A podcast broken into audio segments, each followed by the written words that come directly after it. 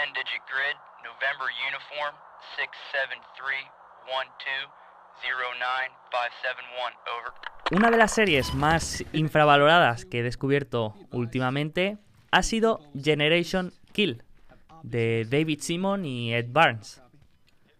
Generation Kill es una miniserie de HBO basada en el libro de Evan Wright sobre sus experiencias como reportero en un batallón de reconocimiento de marines en la guerra de Irak.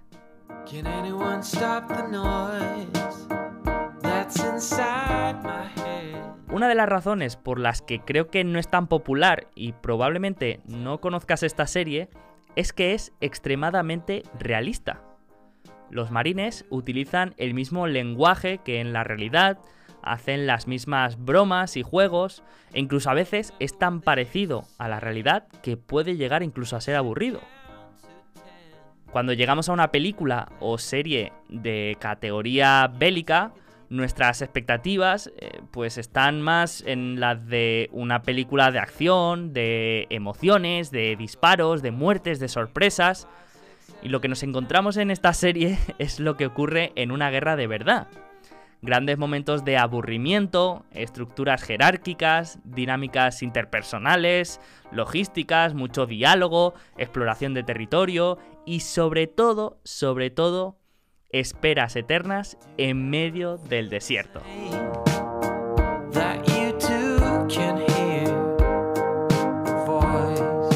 En cierta manera, veo la inversión un poco así. Nos atrae la volatilidad, la emoción, la sorpresa, pero cuando llevamos un tiempo nos damos cuenta que en realidad no es más que momentos puntuales de acción en los que sí que es verdad que hay que saber actuar con mente fría, seguidos de largas y largas esperas en medio del desierto.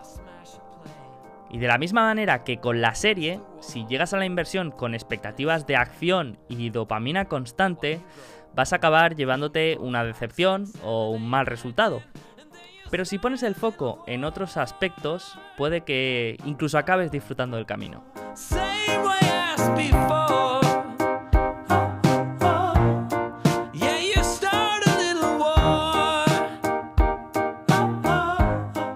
Otro aspecto que me pareció relevante de la serie fue la cantidad de cagadas que tenían los marines a pesar de tener uno de los entrenamientos más exigentes del planeta. Durante los siete episodios de la serie se dan multitud de errores y desaciertos que llevan a situaciones, en ocasiones divertidas, pero en otras no tanto. En una, por ejemplo, un soldado pierde su casco y acaba utilizando uno totalmente diferente de su enemigo. Al cabo de un tiempo coincide con otro batallón aliado y este empieza a disparar porque lo confunden con el enemigo por culpa de ese casco. Pero esta no es la única, y durante la historia suceden autolesiones, disparos a civiles e incluso en un despliegue acaban hiriendo por error a un joven iraquí.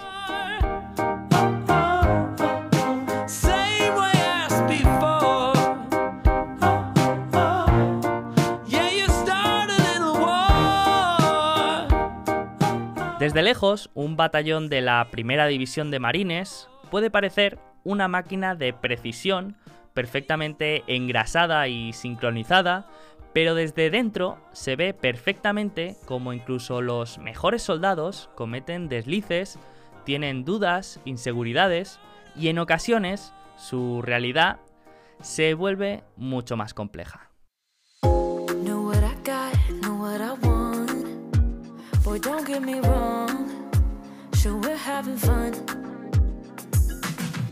Y precisamente de errores, aprendizajes y, ¿por qué no?, batallitas personales, ha venido hoy a charlar un rato Francisco Parga, un invitado que ya tuvimos hace un año y al que seguramente conocerás mejor como Fuco.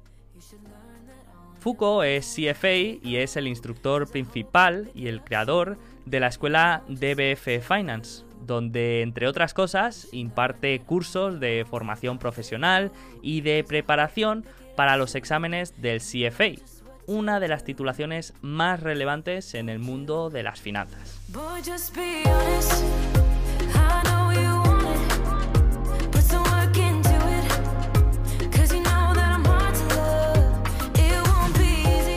Durante esta charla hablaremos de sus nuevos proyectos, del estado del CFA, de su asignación de capital personal y también de sus errores y aprendizajes siguiendo una empresa que comentamos el año pasado.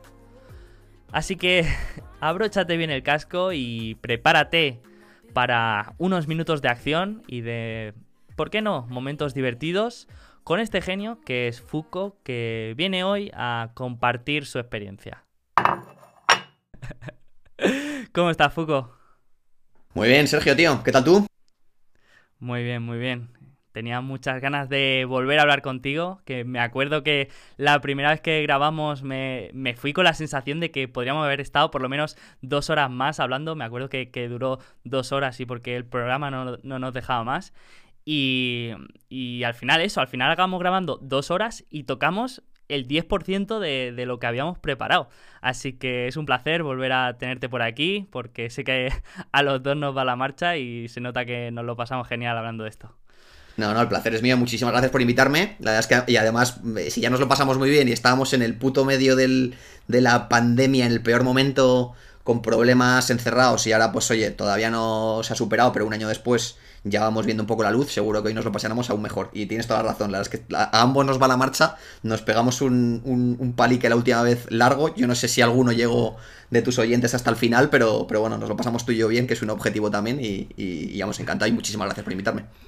Sí, sí. Que luego es lo que te digo, que, la gente te tira piedras cuando, le, cuando publicas podcast de, dos horas. Ahora, ahora hablaremos un poco más de, de podcast, pero, pero bueno, vamos a intentar eh, buenas ideas, pero, pero bueno, que, no lleguemos a, las dos horas. Así que bueno, eh, ¿cómo ha ido este año tan, tan turbulento que hemos dicho en, todos los sentidos? Cuéntanos un poco novedades, porque sé que has estado haciendo cosas, has empezado una newsletter, un podcast, nuevos trabajos. Haznos un poco un update de, todo. Pues sí, la verdad es que eh, lo decías tú antes, ¿no? O sea, ha sido hace un año el que nos vimos y que, y que, y que grabamos el último episodio ha cambiado muchísimo la película. O sea, al final, pues eh, con todo el cambio que ha habido de, que hemos estado encerrados en nuestras casas, pues eh, la parte de yo me dedico a la formación y pues eh, cambia el paradigma absolutamente. En muchísimos meses en los que no se puede no se puede dar una clase de manera presencial, pues hay, evidentemente hay que adaptarse y, efectivamente he hecho muchos proyectos nuevos, ¿no? Pues el, mucha parte de mi formación trasladarla a la parte online, muchos cursos grabados para que la gente en su casa pudiera estar formándose en el momento en que no se podía estar yendo a trabajar o cuando ya empezamos a trabajar en remoto, pero adaptándome a esa parte de la ola online, la parte del newsletter, pues eh, me parecía muy interesante ir pues, compartiendo con la gente las cosas interesantes que he leído, que he oído o en lo que me he formado relacionado con finanzas, pues me lo había demandado la gente y, la verdad es que está habiendo muy buen feedback. Y luego también mencionabas, encantado luego también de que hablemos, eh, el podcast. La verdad es que, pues eh, ahí la verdad es que te lo agradezco porque fruto de de haber ido al tuyo, eh, me quedé alucinado del, del, poder que tiene en cuanto a impacto. O sea, después de tu, del, del, episodio contigo, mucha gente llamándome, mucha gente contactándome con interés, con interés comercial, o sea, de, de, de, por mis cursos y luego otras cosas también de preguntando, pues, eh, oye, aconsejame de esto, de esto, otro. Me pareció una herramienta súper potente y dije, joder, pues, eh, ¿por qué no lo monto yo, no? Y al final un poco luego eh, pues para decidir la temática me, pues me, centré un poco también en qué, qué me demandan los alumnos, ¿no? Y, la verdad es que llevo publicados cinco episodios, eh, muy novato, ya a ti ya te he dado off the record bastante el coñazo de cosas de, para que me des consejos y aprendiendo, pero, pero oye, yo creo que me lo estoy pasando bien, estoy aprendiendo yo y está habiendo un feedback muy, muy, muy, muy positivo. Bueno, bienvenido al, mundo del podcasting. Eh, al final esto, esto engancha, ¿eh? Al principio dices, uy, esto, esto cuesta bastante, pero, pero engancha, engancha. Entonces, bueno, vamos a hablar un poco del podcast. todavía eh, está empezando, tienes solo cinco episodios, pero, pero tienes una línea clara de la temática que cubres. Y es muy nicho y me parece muy interesante que son las carreras profesionales y más específicamente en el mundo de las finanzas, ¿no? Efectivamente, o sea, al final ahí, em, cuando lo hice un poco al revés. Yo creo que al final las, cosas eh, las cosas interesantes es tengo claro que quiero hacer algo y luego pienso cómo hacerlo. Yo llegué a tengo claro que quiero hacer un podcast y mucha parte, como te decía antes, era inspiración de, la experiencia de haber ido al tuyo. Em, y luego es ahora para decidir la temática. Y para decidir la temática, pues como todo en mi vida empresarial no ha sido decidir yo, sino ha sido un poco seguir a lo que me demandan mis alumnos, ¿no? Entonces al final ahí hice un ejercicio de, humildad y es que mis alumnos eh, vienen a mis cursos, no porque yo sea muy listo o porque yo explique muy bien, sino es verdad que, oye, pues irán si quieren que, que aportas valor, pero en la parte de aprendizaje es muy importante pero no hay que olvidar la parte de que mucha gente se prepara el CFA conmigo, o se prepara un curso de contabilidad conmigo, o un curso de Value Investing conmigo, porque quiere encontrar un trabajo mejor o porque quiere, porque quiere progresar en su trabajo. Tenemos, dedicamos muchas horas al, a nuestros trabajos, entonces todo el mundo quiere ganar más dinero, todo el mundo quiere tener un trabajo que se lo pase bien, que te realice personalmente, en el que puedas progresar. Entonces, en el mundo, yo creo en todos los campos, pero en el que yo conozco que es el sector financiero, pues eh, a ti te habrá pasado también, nos ha pasado a todos cuando empezamos, que es que no tenemos ni idea de qué se hace en cada uno de los, trabajos. Incluso cuando ya vas siendo más senior y te quieres cambiar, dices, hostia, a mí me gustaría hacer otras cosas, pero es que yo no sé exactamente qué hace un controller. O no sé exactamente qué hace un banquero de inversión que trabaja en la mesa de trading. O no sé qué es lo que hace un tío de equity research. Entonces dije, joder, pues para ayudar a eso, yo creo que tengo un network de gente potente en el sector financiero que trabajan en muchas cosas muy distintas, algunas más genéricas, algunas más específicas, y creí que haciendo entrevistas a, esta, a esa gente, pues podía aportar valor. Y luego además mm, me parecía un formato que a mí me hace, yo creo que es la parte comunicativa es una parte fuerte mía, entonces me parecía que es algo en lo que lo podía hacer bien. Y, y luego muy importante también, pues yo creo que el, hecho de estar dedicando y hablando horas con gente brillante también me iba a hacer aprender a mí, ¿no? Entonces, eh, pues la verdad es que lo, lo, fui allanando, lo fui un poco madurando y, y, para adelante que lo lancé, tío. Y muy, muy contento.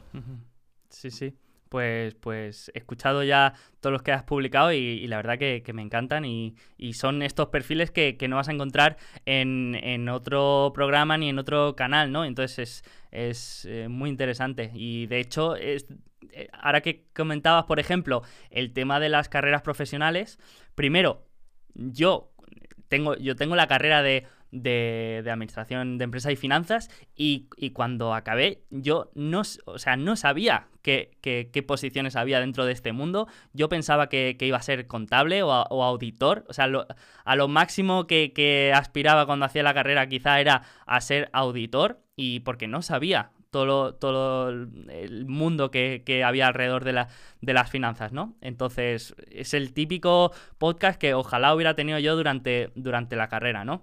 Y por otra parte, creo que realmente hay mucho interés en este tema y lo he vivido yo en primera persona, porque hemos hecho algún, algún episodio también aquí de, carreras dentro del mundo de las finanzas y han sido de, los más escuchados, de, las temáticas que, más interesan. También cuando, cuando pido feedback, pues es algo que, que, siempre sale, el tema de tanto del CFA como de carreras, de asset management, cada vez hay, hay más interés eh, de, cómo llegar a, ser o gestor o trabajar en banca de inversión. Todo esto que antes pues yo ni, ni, sabía que existía, ahora cada vez más la gente empieza a descubrirlo y, y se empieza a interesar, ¿no? Entonces, genial, te doy la enhorabuena y, te animo a que, a que sigas ahí y sigas trayendo perfiles de estos que, que cuesta tanto encontrar, ¿no? Mm, te quería comentar también ¿Cómo ha sido tu, primera impresión eh, con el podcast, tanto a nivel técnico como a nivel de aprendizajes y de lo que te llevas de, hacer estas entrevistas? Porque no solo te, te, sirve para darte a conocer, al menos como lo veo yo, sino que también te sirve pues, para conocer otras personas, para esforzarte en aprender otras temáticas que quizás no dominas tanto. Eh, es como lo veo yo un poco, ¿no? Entonces es un win-win que, viene de muchas fuentes, ¿no? ¿Cómo, ¿Cómo, lo has visto tú? Pues mira, es una pregunta muy buena. En, la parte de aprender yo de los invitados está siendo un, éxito absoluto. O sea, he traído a gente muy potente. De, yo, hay, muchos de los sectores de los que he traído gente que, en teoría yo ya la conocía y me han llegado, me, me, ha llegado información muy interesante de aprender yo de ese sector y de entender tendencias y hablar con gente interesante. Por esa parte, éxito absoluto. Por la parte de yo como entrevistador, Em, cuando me oigo después, creo que tengo que mejorar mucho, tío. O sea, yo estoy acostumbrado a, en mi vida profesional a ser yo todo el rato el que habla, ¿no? A ser como el profesor, a ser como el, digámoslo, el protagonista. Y entonces me, doy cuenta que a veces como que les interrumpo demasiado, como que cuando algo no lo cuentan perfecto, como que me estoy poniendo como nervioso yo para, para querer contarlo yo, y al coño, hay que hacerlo más de manera natural, dejarlo fluir, intervenir menos, darles como más libertad, saber callarte la parte del arte de las preguntas, soy malo preguntando. Me he dado cuenta, tío, que, odio que me hagan las típicas preguntas estas de siete preguntas enlazadas. ¿Por qué, cabrón, no haces una y luego me haces la siguiente en vez de hacerme pensar en siete? Y luego te sorprendes haciendo tú lo mismo, ¿no? Entonces, mm, tengo mucho que mejorar en esa parte, pero bueno, como todo yo creo que también es la experiencia. Llevo, llevo cinco capítulos y, también rayándome un poco también de la duración. Está siendo demasiado largo, demasiado corto. Hay que dejarlo fluir, ¿no? Y, que salga un poco de manera natural, ¿no? Y en esa parte, yo creo que los invitados están siendo espectaculares, está saliendo muy bien porque ellos lo están haciendo fenomenal de manera natural, pero yo en algún episodio tengo que mejorarlo. Bueno, bueno, no, pues está bien hacer este ejercicio de, autocrítica y ver en qué, en qué partes puedes mejorar. Yo, yo me siento muy identificado porque yo también veo muchas cosas y, tengo que decir que, casi nunca consigo mejorarlas. Pero, pero bueno, eh, como dices, poco a poco, eh, con experiencia vas así eh, pasito a pasito. Al final, bueno, parece que vamos en la buena dirección. Genial. Te quería preguntar también sobre el tema CFA, que, bueno, que ya sabes que en este mundo siempre hay mucho interés, como te acabo de, comentar. Entonces, eh, ha sido un año excepcional a nivel de, cancelaciones, de cambios de fecha, de, modificaciones. Entonces, te quería preguntar un poco el estado actual del CFA, cómo ha sido este año, cómo lo han vivido los alumnos y, hacia dónde va, qué, ha cambiado. Pues eh, muy buena pregunta también. Es una, ha sido un año en cuanto al CFA para los alumnos, más aún que para mí, pero para mí también muy duro. ¿Vale? O sea, el, tema de las cancelaciones, como tú muy bien has dicho, pues eh, es durísimo. Para el final yo, pues por, por, compromiso con mis alumnos, pues evidentemente cuando les cancelaban el examen, pues eh, yo les prorrogaba las clases y el acceso a cero coste. Entonces, económicamente para mí era es un impacto, porque al final, pues evidentemente se va acumulando gente, no, tienes gente que pueda pasar para los siguientes niveles, ¿no? Entonces, a nivel logístico, a nivel eh, económico y a nivel también, eh, coño, de los alumnos, de sufrir yo por ellos, es, ha sido muy duro. La, cancelación de junio. El examen de junio de, de 2020 se cancela, pero era una muerte anunciada, ¿vale? O sea, estábamos en medio de la pandemia y estaba claro que no se iba a poder hacer. Pero la de diciembre sí que fue durísima. La de diciembre mm, ah, fue un momento en el que parecía que ya el, tema del COVID se iba controlando un poco más. El de junio fue una cancelación a nivel global, todo el, todo el mundo no se examinó nadie. Y en cambio el de diciembre, pues iban cancelando por regiones, se canceló muy rápido el Reino Unido, se canceló muy rápido muchas partes de Estados Unidos, muchas partes de Latinoamérica, y mucha parte de Europa parecía que como estaban mejorando los casos, aguantaba muy bien, España no se iba cancelando y lo cancelaron dos semanas antes. Entonces, fue durísimo. Para alumnos que han estado ahí breando, eh, que te cancelan junio, aguantas y estás estudiando y tal, y te lo cancelan dos semanas antes, para muchos alumnos míos que para mí fue un golpe, un golpe duro, duro, muy, muy, muy cañero. Pero bueno, ya está pasado. En cuanto me, decías un poco de, la evaluación del año y luego estatus, en cuanto a estatus, ya nos vamos un poco más optimista. Eh, ahora ya en, en, en febrero... Eh, eh, se, ha, habido el primer examen después de la cancelación, es decir, febrero se está, se está examinando la gente.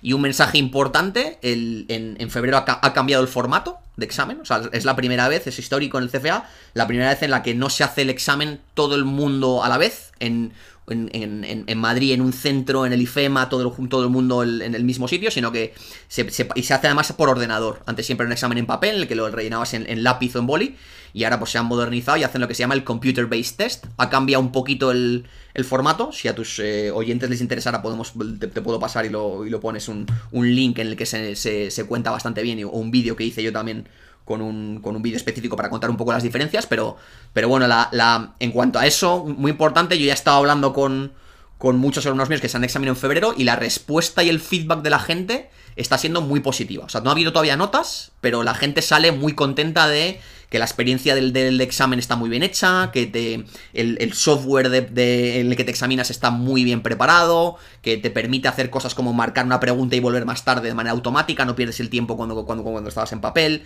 que hay silencio en la sala y además te dan, te dan esto, tapones para que no te moleste el sonido, las medidas de seguridad que están muy bien, pero que no es, no es el típico coñazo, o sea, la gente en general muy contenta con la experiencia del cambio al, al Computer Based Test. Y luego también en cuanto a estatus, que me preguntabas otra cosa relevante, que a mí me gusta poco, no me gusta poco, no voy a ser poco, me, parece una castaña, es el cambio en la periodicidad, ¿vale? O sea, en, el nivel 1, a partir de dos, del año que viene, van a hacer, antiguamente era un examen en junio y otro en diciembre, y ahora van a hacer un examen en febrero, otro en mayo, otro en noviembre, no, en agosto y otro en noviembre. Me parece mm, que, que, no es una gran idea. Al final, en agosto, además, lo ponen a finales de agosto, entonces te examinas en agosto, en el CFA, el último mes de estudio. Claro, o sea, es un infierno. el verano contento. Todo julio y agosto chapando como un animal, pues me parece infernal.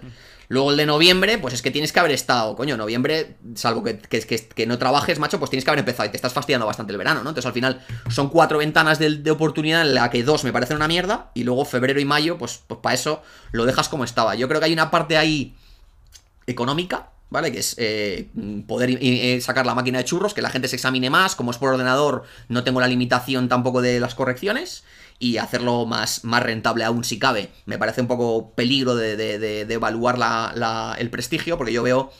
No, no solo peligro, sino también un poco engañado. Yo veo mucha gente que, se mete engañada, gente que me llama a preguntar y yo incluso le digo, oye, tío, no lo hagas, porque, se piensan como, eh, me examino en febrero y estamos en, diciembre y nadie. Y pues tío, es que sí, pero ¿qué dices? O sea, si no, no sabías ni lo que era esto, ¿no? Entonces genera un poco sensación de carne de conducir, ¿no? Me puedo examinar cuando quiera y no como, y un poco bajar la seriedad. Yo creo que será a, largo plazo se irá normalizando y la gente lo irá conociendo un poquito más, pero a mí ese cambio no me, no me, no me ha gustado nada. Pero bueno, es lo que hay y hay que adaptarse y a por ello. Sí, bueno, yo recuerdo ah, hace poco que, que bueno, que que alumnos decían que se podían sacar el CFA de los tres exámenes en, poco más de un año, ¿no? Que podían ir a febrero, después el de noviembre, y después, ahora no sé si, si sigue siendo así, pero, pero bueno, eh, es un gran cambio, ¿no? De tener que, de ser una certificación que te sacas en tres años a sacártela en una, si, si lo haces bien. Obviamente, pues eh, es lo que dices también tú, el CFA también está muy basado en el prestigio que tiene y en la marca que es el CFA si ahora mm, se, por llamarlo de alguna manera, pues se, eh, se, da más accesibilidad y, más gente, pues al final eh, pierde un poco esa característica, ¿no? Pero, pero bueno, entonces...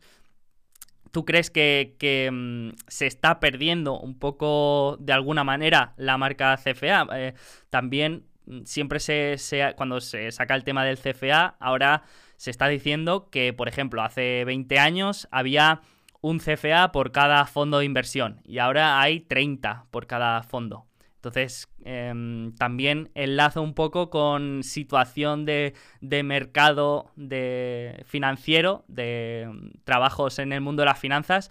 ¿Cómo lo ves tú? Tanto eh, de manera aislada como con el CFA. O sea, el tema de oferta de empleos en el, en el sector financiero lo ves como con buen futuro, ves un futuro brillante y luego eh, si el CFA crees que ya se ha vuelto indispensable para ello. Mm, muy buena pregunta también. La, parte inicial de prestigio. Em, yo has, has, tocado el punto clave y es de las cosas por las que por las que no me gusta el cambio y luego hay mucha gente que es CFA calentita con esto. Sí que es cierto a lo que decías de que puedes sacarte el CFA muy rápido el CFA, como respuesta de que se le han tirado la gente a la yugular por este, este peligro, eh, ha hecho una serie de rectificaciones, entre comillas, poniendo una limitación de que cada vez que te examinas tiene que haber una, convocatoria en medio que no utilizas, ¿no? Entonces al final tampoco se te lo puedes sacar de manera tan rápida. Em, dicho lo cual, da igual. O sea, yo, yo lo que creo, mi opinión, es que la erosión de prestigio no va a ser muy alta porque yo lo que creo es que lo que va a ser una, es una sangría de suspensos. Es decir, se va a presentar mucha más gente, van a ganar más pasta por, gente que se presenta, pero va a haber muchísimos suspendidos porque la gente no va bien preparada. Entonces, el, umbral yo creo va, va, a mantenerse alto. Pero en cualquier caso, esto es un, estamos en un mundo también de percepciones, ¿no? Entonces, si tú eres el CFA, el CFA Institute, que el único activo que tienes, que es un activo acojonante, pero es el único, es tu prestigio, lo único que tienes que hacer es proteger ese prestigio, ¿no? Entonces, cualquier medida que pueda dar una sensación de pérdida de prestigio, no tienes ni que planteártela, ¿no? Entonces, por eso la gente se ha calentado mucho. En cuanto a la, siguiente pregunta que hacías de un poco el, mercado financiero, ¿cómo lo veo?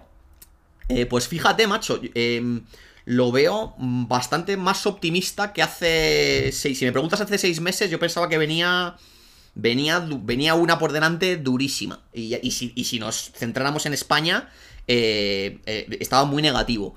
Em, ahora veo que va a, haber, va a haber curvas, pero que hay oportunidades también muy interesantes. ¿Vale? Yo creo que está viendo cosas de, dentro del, mundo financiero relacionadas con gente que va aprendiendo también de tecnología, gente que va aprendiendo de análisis de datos, eh, adaptación al, mundo actual de digitalización y, van saliendo mm, mm, van saliendo oportunidades nuevas. Hay muchos modelos de negocio de consultoras, de empresas de servicios que son tan, tan ágiles que se adaptan a la situación y están creando equipos muy buenos para aprovechar la coyuntura económica negativa, equipos de restructuring, equipos de ayudar a las empresas para, para la captación de fondos de los fondos ICO, los fondos de europeos, de cómo reestructurar tu compañía para ser más eficiente. Y veo, sorprendentemente, lo veo mejor. Eh, eso sí, eh, lo, digo siempre en mi, podcast de carreras profesionales y aquí no lo voy a dejar de decir. la gente que sea que, que, quiera hacer una carrera en el sector financiero y te esté oyendo y estén en España, eh, yo creo que una parte importante para, para que tu, tu, oferta o tus oportunidades en el sector financiero sean mejores es no, no cerrarte solo a España. O sea, tener un, tener un horizonte geográfico de abrir tu mente a poder irte fuera, ¿no? No solo por el aprendizaje que te da el, irte fuera, que es brutal, sino también porque es que va a haber muchas oportunidades que no se van a producir aquí, ¿no? Entonces, para no circunscribirte o, reducirte a, España, yo creo que es, clave, ¿no? Para tener más, acceso a más cosas. Y luego la última pregunta que me hacías era el, si creo que el CFA se va a convertir en, obligatorio. Más que nada que tú, tú estás en, contacto con, tus alumnos, gente que aprueba los tres niveles y, ya pasa a ser CFA, y gente que, bueno, para ser, para ser CFA tienes que tener experiencia laboral, pero tu percepción de esta gente que acaba sacándose el CFA es les da un impulso en su... Eh, o sea, les es más fácil encontrar el trabajo que buscan, están por encima en los procesos de selección y, crees que eh, realmente vale la pena a la hora de, buscar trabajo. Vale, pues esa es la pregunta clave, es la pregunta que, que, me hacen la gente que está dudando y pregunte, pregunte y te llama, pues cuando te hacen esa pregunta dices, vale, te estás haciendo el planteamiento correcto, ¿no? Porque esto no es algo banal, es algo que para sacarte CEBA te vas a dedicar muchísimas horas. Entonces, la respuesta es sí y no. La respuesta de gallego de no, mojarme. Me mojo, pero hay, hay que verlo en, depende del contexto. ¿A, qué me refiero? Em, en el largo plazo, sin duda, impulsa tu carrera profesional. ¿Vale? Porque por varias cosas que son interesantes. Eh, Primero voy a España y luego vamos un poquito también a, nivel no, no cerrando solo en España. En España tiene de malo el CFA y eso no hay, que, no hay que negarlo, y es así, no quiero ser vendemotos. Yo me dedico a vender cursos, entonces eh, debería, parece como que debería encontrar que todo es ideal, pues no. Hay cosas que frustran, que te sacas el CFA, que son muchas horas, y luego vas a procesos en los que el tío que te entrevista no sabe ni lo que es el CFA. Y dices, me cago en la puta, pero ¿esto qué es, tío? Pues es verdad, en España todavía no está tan, tan, tan... Eh, mainstream o tan conocido como el mundo anglosajón. Dicho lo cual, eso tiene una desventaja, pero tiene una ventaja también, que es que hay menos gente, ¿no? Entonces, hay mucha gente que es CFA que para sus procesos de contratación solo busca a gente que sea CFA. ¿Vale? Entonces, em, ¿qué te va a hacer que a, a puestos un poco nicho, que no es tan fácil acceder, si el gestor o el tío del private equity o el tío de equity research que está haciendo el, proceso de recruiting, él es CFA, va a valorar mucho contratar un CFA. ¿Qué pasa? Que eso solo te sirve y es un poco frustrante eh, a largo plazo. O sea, no es algo que digas, yo me saco el CFA y no es, te sacas el CFA y al día siguiente Mm, se abren una serie de oportunidades que el, día anterior a ser CFA no estaban y te ponen una alfombra roja. No, eso el que lo diga es, es mentira, ¿vale? No es verdad. Lo que sí que pasa es que se te abre una serie de, ventanas de oportunidad que no hubieran sido abierto cuando tienes paciencia y sobre todo yo lo veo muy, muy claro en gente que ya está dentro del sector. ¿Vale? Dentro del sector financiero, por sacarte el CFA te salen oportunidades muy buenas. Lo que es más frustrante, y, no, lo, no, voy a negarlo, y es así, yo tengo gente, macho, que se saca el nivel 1, se saca el nivel 2, o incluso alguno que saca el nivel 3 conmigo, que todavía no han pegado un pelotazo importante en su carrera profesional y dicen, oye, esto ha merecido la pena, macho, porque yo que le he dedicado 1200 horas a sacarme esto, y todavía estoy muy parecido a lo que estaba hace año y medio, ¿no? Entonces es un juego de largo plazo y no es automático. Vale, vale, vale.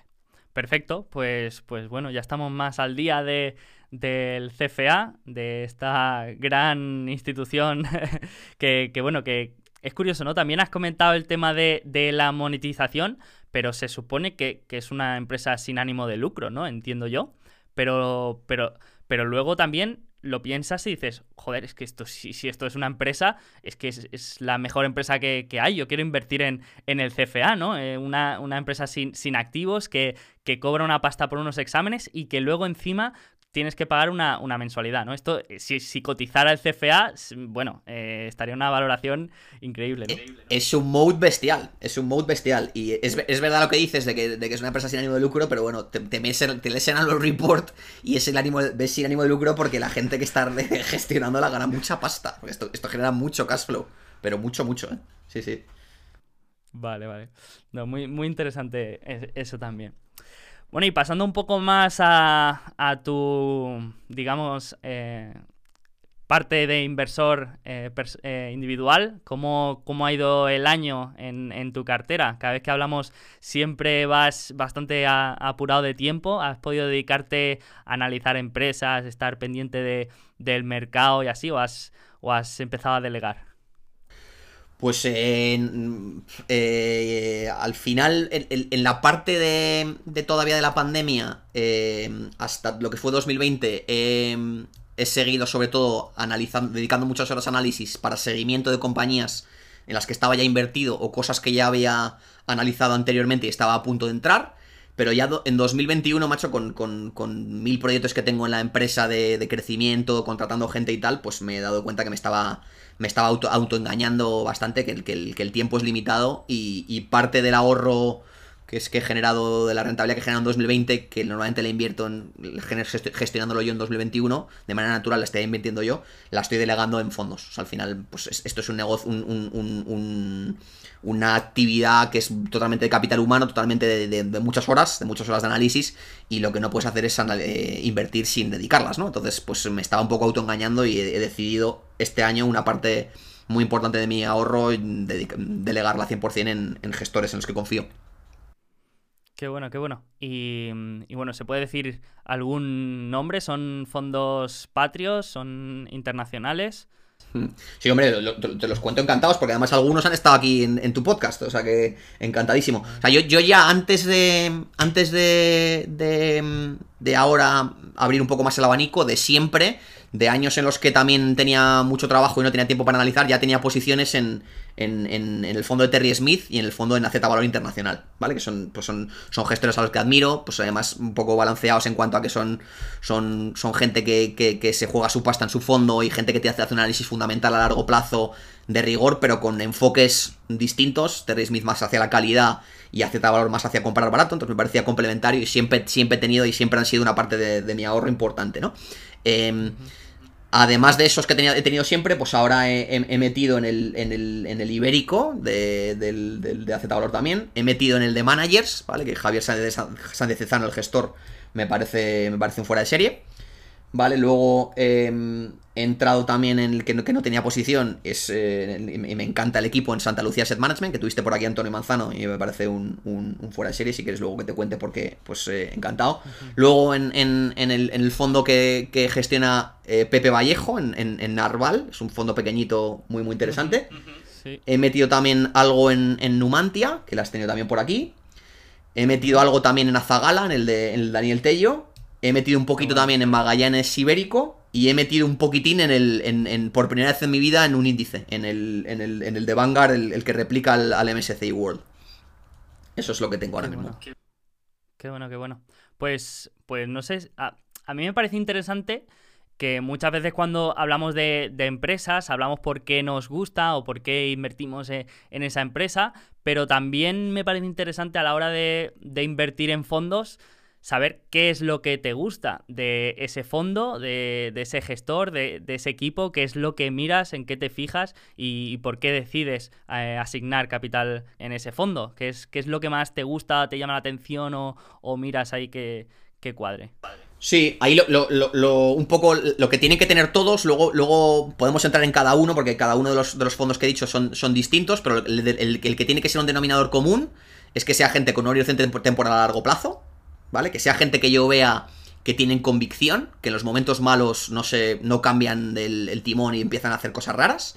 Gente que se juegue su pasta y que la tenga, tenga su patrimonio en el, en el, en el propio fondo y que hagan un análisis fundamental, no que inviertan en base a, oye, pues tendencia macro, sino que, entiendan muy bien las compañías y les, les apasiona lo que hacen, ¿no? Entonces, eso es común a, a, todos los fondos que te he mencionado, salvo el índice, que el índice, pues no hay un gestor ahí, lo que vas es a, la, a, a, lo, a lo, opuesto, ¿no? Que es irte a algo 100% diversificado, con bajos costes, en lo que lo que estás apostando es a la, a la prosperidad de la economía, pues yo en eso a, largo, a muy largo plazo soy, soy muy optimista en la economía mundial y digo, pues la apuesta es, pues eso, al, al mundo, al mundo desarrollado, sin tener que hacer ese stock picking y te ahorras el coste del gestor, ¿no? Pero el resto, pues lo que, te he dicho, sería el denominador común de todos. Y oye, no sé si, si tú crees que es interesante para tus oyentes que te cuente un poco las, las características que me gustan de cada uno de los que, hemos, de los que te he mencionado, encantado también.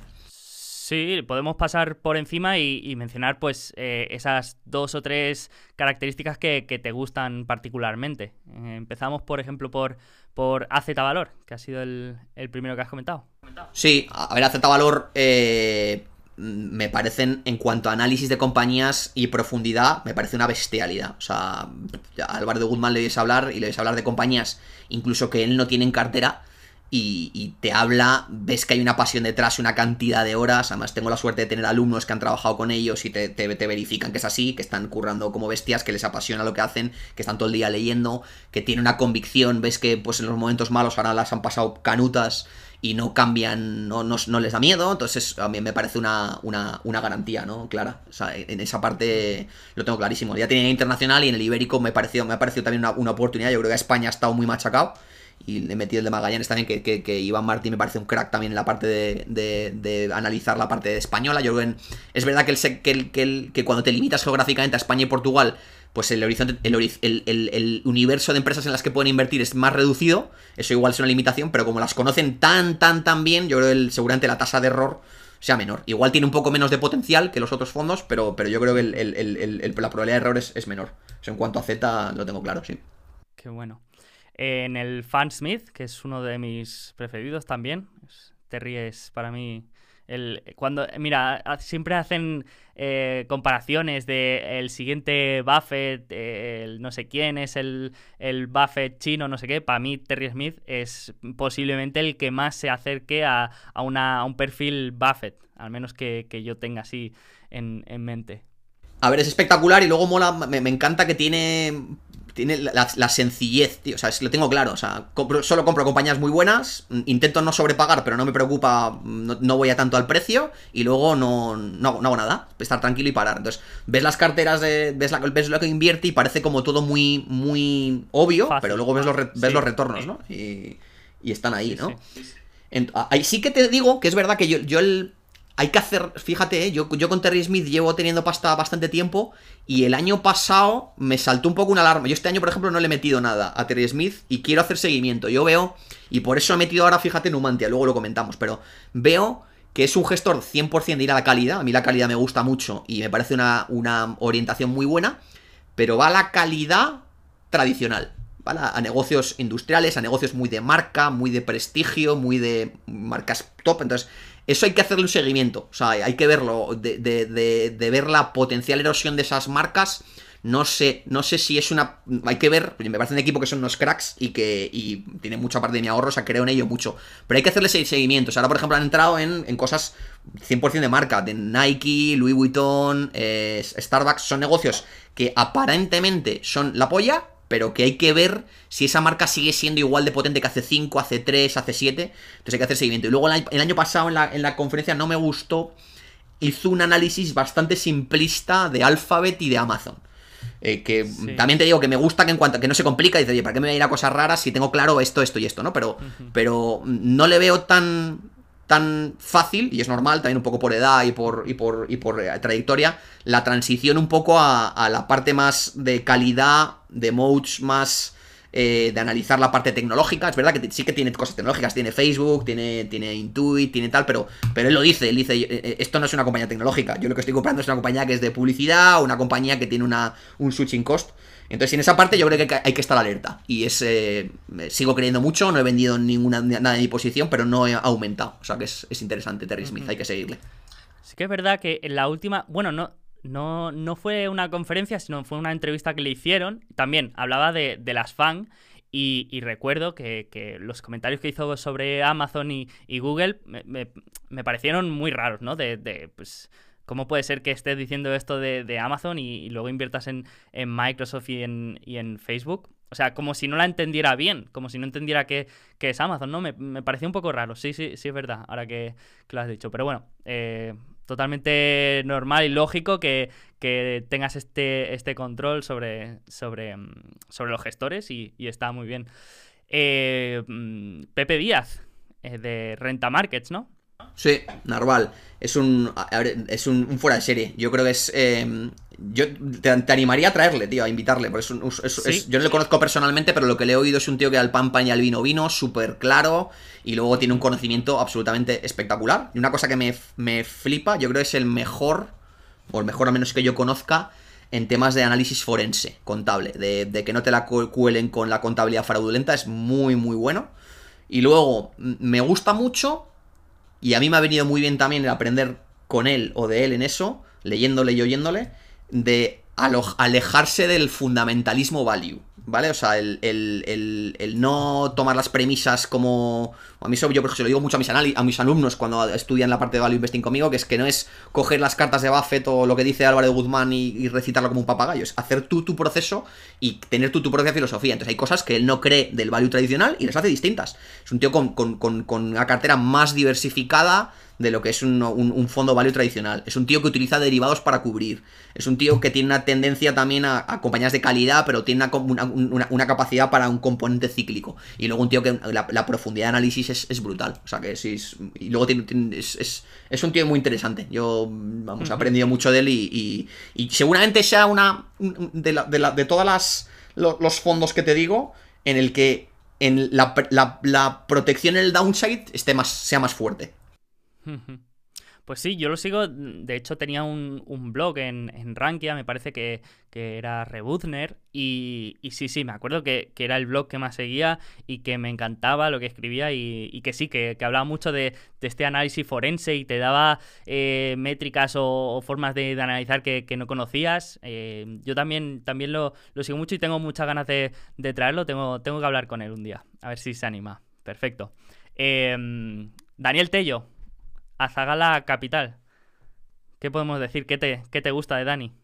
Pues es un, es un, es un fuera de serie. Tiene, tiene muy distinto a, los fondos que tenía, pues mucha más exposición a, compañías pequeñas. Es, yo, yo creo mucho en, la, en las microcaps. Creo que hay que, hay que que para invertir en microcaps hay que saber invertir en microcaps y saber mirar las cosas que hay que mirar, y Dani en eso tiene mucha experiencia, es un, es un crack. Luego juega mucho y creo que muy bien con la liquidez, tiene siempre mucha parte de la, del, fondo en tesorería, que eso la gente muchas veces dice, oye, macho, te estoy pagando una comisión y tienes el 25%, pues a mí me parece positivo, porque te da... La gente solo ve la parte de tesorería como protección, a mí me parece también muy bueno como opcionalidad y él la tiene ahí preparada y cuando hay bajadas o cuando hay caídas, como tiene un muy buen radar, pues la, lo utiliza y yo creo que lo, utiliza muy bien. Y luego la parte de, él, analiza muy bien toda la estructura de capital, no solo yo creo que los, fondos de renta variable mm, o los gestores de renta variable se centran solo en el equity y Daniel analiza la compañía. Y luego, si es más interesante entrar vía deuda o entrar vía preferentes o entrar vía convertibles o entrar con otra parte de la estructura de capital, pues lo, hace, ¿no? Entonces yo creo que es, es interesante y, quería, quería, tener una posición con él. Qué bueno, qué bueno. Eh, Emérito Quintana, Numantia Patrimonio Global, lo tuvimos hace poco.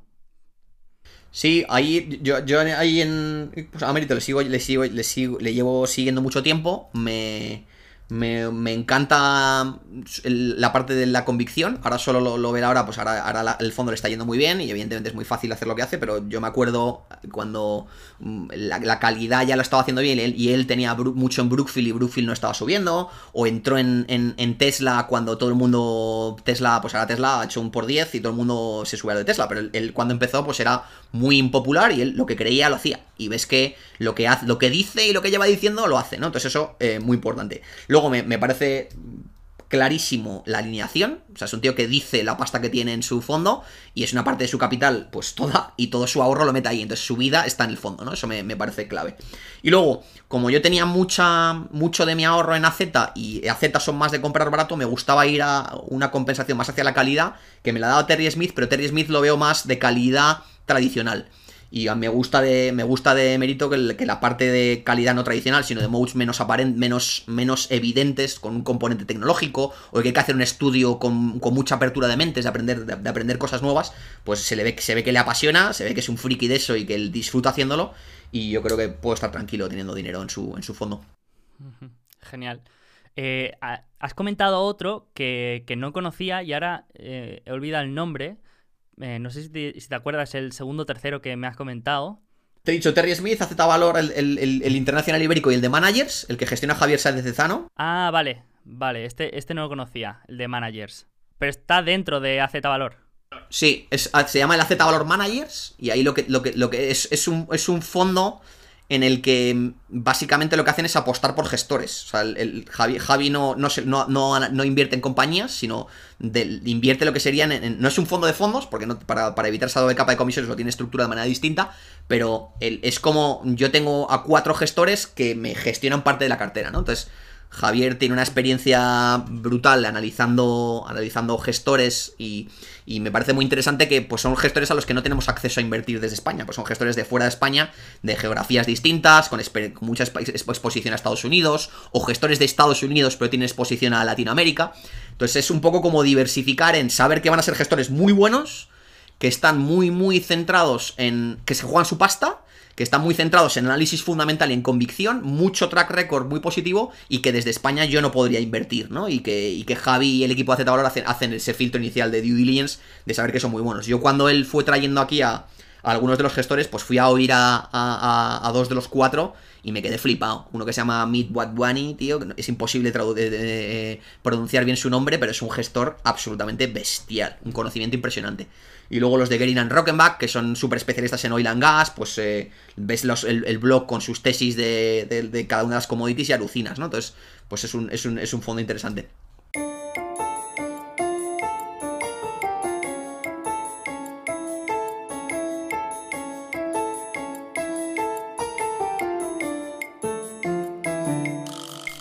Hacemos una breve pausa para estirar las piernas y dejar que Foucault descanse un poco la voz.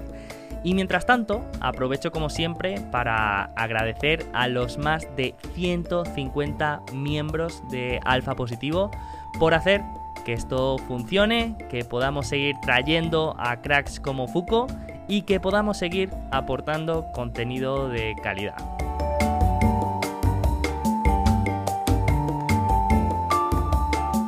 Esta semana hemos estado con una sesión en directo, con una charla con Rodrigo y Pello en la cafetería de nuestro grupo de Discord y seguimos publicando episodios de valoración haciendo el seguimiento de una empresa paso a paso.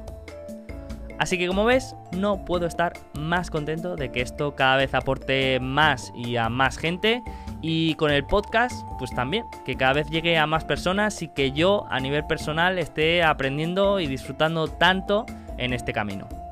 Así que muchas gracias por el apoyo a todos los miembros y a todos los que compartís este podcast por hacer que esto sea así.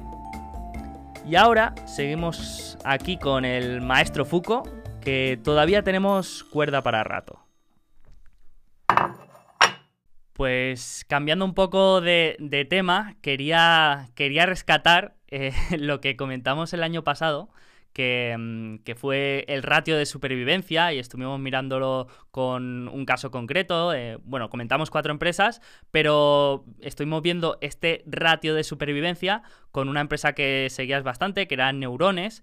Y, bueno, quería comentar otra vez este tema para, para, bueno, para ver cuál ha sido el resultado después de aquel análisis. Eh, me acuerdo que, que, bueno, para poner un poco en contexto, estamos en la segunda semana de confinamiento, todavía no se habían dado los rescates, eh, bueno, la, la, la cantidad de, de ayudas que, que habían emitido los bancos centrales y de deuda y tal. Entonces, estábamos en un momento de incertidumbre máxima Y estábamos hablando de, oye, ¿qué pasa si esta empresa deja de ingresar dinero? Si ahora se para el mundo, eh, ¿cuánto, ¿cuánto puede sobrevivir? ¿no? Y, y, estuvimos hablando de eso. Entonces quería, quería un poco rescatar para, para ver cuál había sido el resultado, si finalmente había sobrevivido, eh, como habíamos comentado. Y, segundo, mmm, creo que podría ser interesante hablar contigo del seguimiento de, empresas en general y de neurones en, particular. Entonces, primero, eh, ha sobrevivido Neurones. Habíamos hablado de, que tenía gran parte de sus costes variables. Me acuerdo que, funcionaba también bastante por contrato, pero que esos costes eran fácilmente recortables, caja neta. Entonces, ¿cómo, cómo ha evolucionado la empresa? Hmm. Eh, aquí, eh, Sergio, hago disclaimer inicial córtame si me enrollo, tío, porque ya sabes, ahora ya, vamos tocando compañías y tú ya me vas conociendo y si me enrollo en todo, cuando hablamos de compañías o de fundamentales, me enrollo más aún, ¿no? Entonces, eh, y puedo estar hablando horas, entonces si ves que me vas tú pautando o cortando lo que quieras. Em, de neurones, respuesta corta y luego me voy alargando y me, vas tú guiando a donde creas tú que es más interesante para tus oyentes. Eh, la compañía ha ido muy bien y la acción ha ido muy bien. Lo que pasa es que aquí también voy a ser 100% eh, transparente. Eh, en mi proceso de análisis había fallos. Entonces yo creo que va a ser interesante y yo que eso puede, puede gustarles a tus eh, oyentes también el contar un poco cómo, cómo hago el proceso de seguimiento, cómo ha sido el proceso de seguimiento de esta compañía y cómo hay que ir, macho, actualizando tus tesis. O sea, esto de que somos eh, inversores a largo plazo, estoy de acuerdo al 100%. El horizonte temporal es máximo a largo plazo. Pero luego hay que hacer un seguimiento brutal, ¿vale? Hay que tener paciencia con el resultado, pero impaciencia absoluta con tu actividad. Y es cada vez que reporta una la compañía o cada vez que reporta eh, algún competidor o cada vez que hablas con el, con el management de la compañía, hay que estar actualizando tu tesis, ver en qué te has equivocado y ver qué cosas son mejores de lo que pensabas, ver qué cosas son iguales de lo que pensabas, ver qué cosas son peores de lo que pensabas y ver cómo ha evolucionado los fundamentales y el precio, para ver si tu margen de seguridad sigue igual o está mejor o está peor. Y si te has equivocado, salir a toda hostia. Y si no te has equivocado y se va reforzando, comprar más. Y, luego ver, ir viendo un poco las dos balanzas, ¿no? Las dos, las dos palancas de qué hace el precio y qué hace el valor, ¿no? Entonces aquí la historia de neurones ha sido graciosa, divertida y de mucho aprendizaje. Entonces lo, lo, comparto aquí, así la gente también se lleva, se lleva aprendizajes. Yo creo la, la acción ha ido muy bien, era una posición importante y, y, se ha revalorizado mucho y los fundamentales del negocio lo han hecho fenomenal. Lo que pasa es que aquí yo creo que es muy importante que los que te oigan que son inversores sean muy rigurosos con diferenciar proceso y resultado. Es decir, habrá veces en las que el proceso lo haces bien y no ganas dinero, y pero tú lo has hecho bien. Y hay veces en las que el proceso lo has hecho mal y ganas dinero y hay que ser autocrítico y refinar tu tesis. Y refinar no solo tu tesis, sino tu proceso para no repetir errores o repetirlos lo menos posible, ¿no? Entonces, yo en, este caso, ahora contaremos un poco si quieres también el, qué hacen, ¿no? Para la gente que no oyera el primer episodio, ponerlo un poco en contexto. Pero eh, tuve un error claro de, de, de principiante, de valoración ¿vale? Yo tengo, mm, mm, para valorar, me encanta y lo que más utilizo es el Enterprise Value Free Cash Flow y los que venimos más de contexto Private Equity, contexto valoración en el que no estás invirtiendo en bolsa, sino que te estás comprando una compañía entera, pues esa es la manera de valorar. ¿Vale? Eh, cuando inviertes en renta variable, cuidado, ¿vale? Que muchas veces el Enterprise Value Free Cash Flow es la mejor manera de valorar, pero cuidado con los Enterprise Values de, paro, de palo. Yo veo muchos errores en mis alumnos de dar el Enterprise Value por buena y dar la caja por buena. Y la caja hay que mirarla. Y la caja hay que ver si la caja es para ti o no.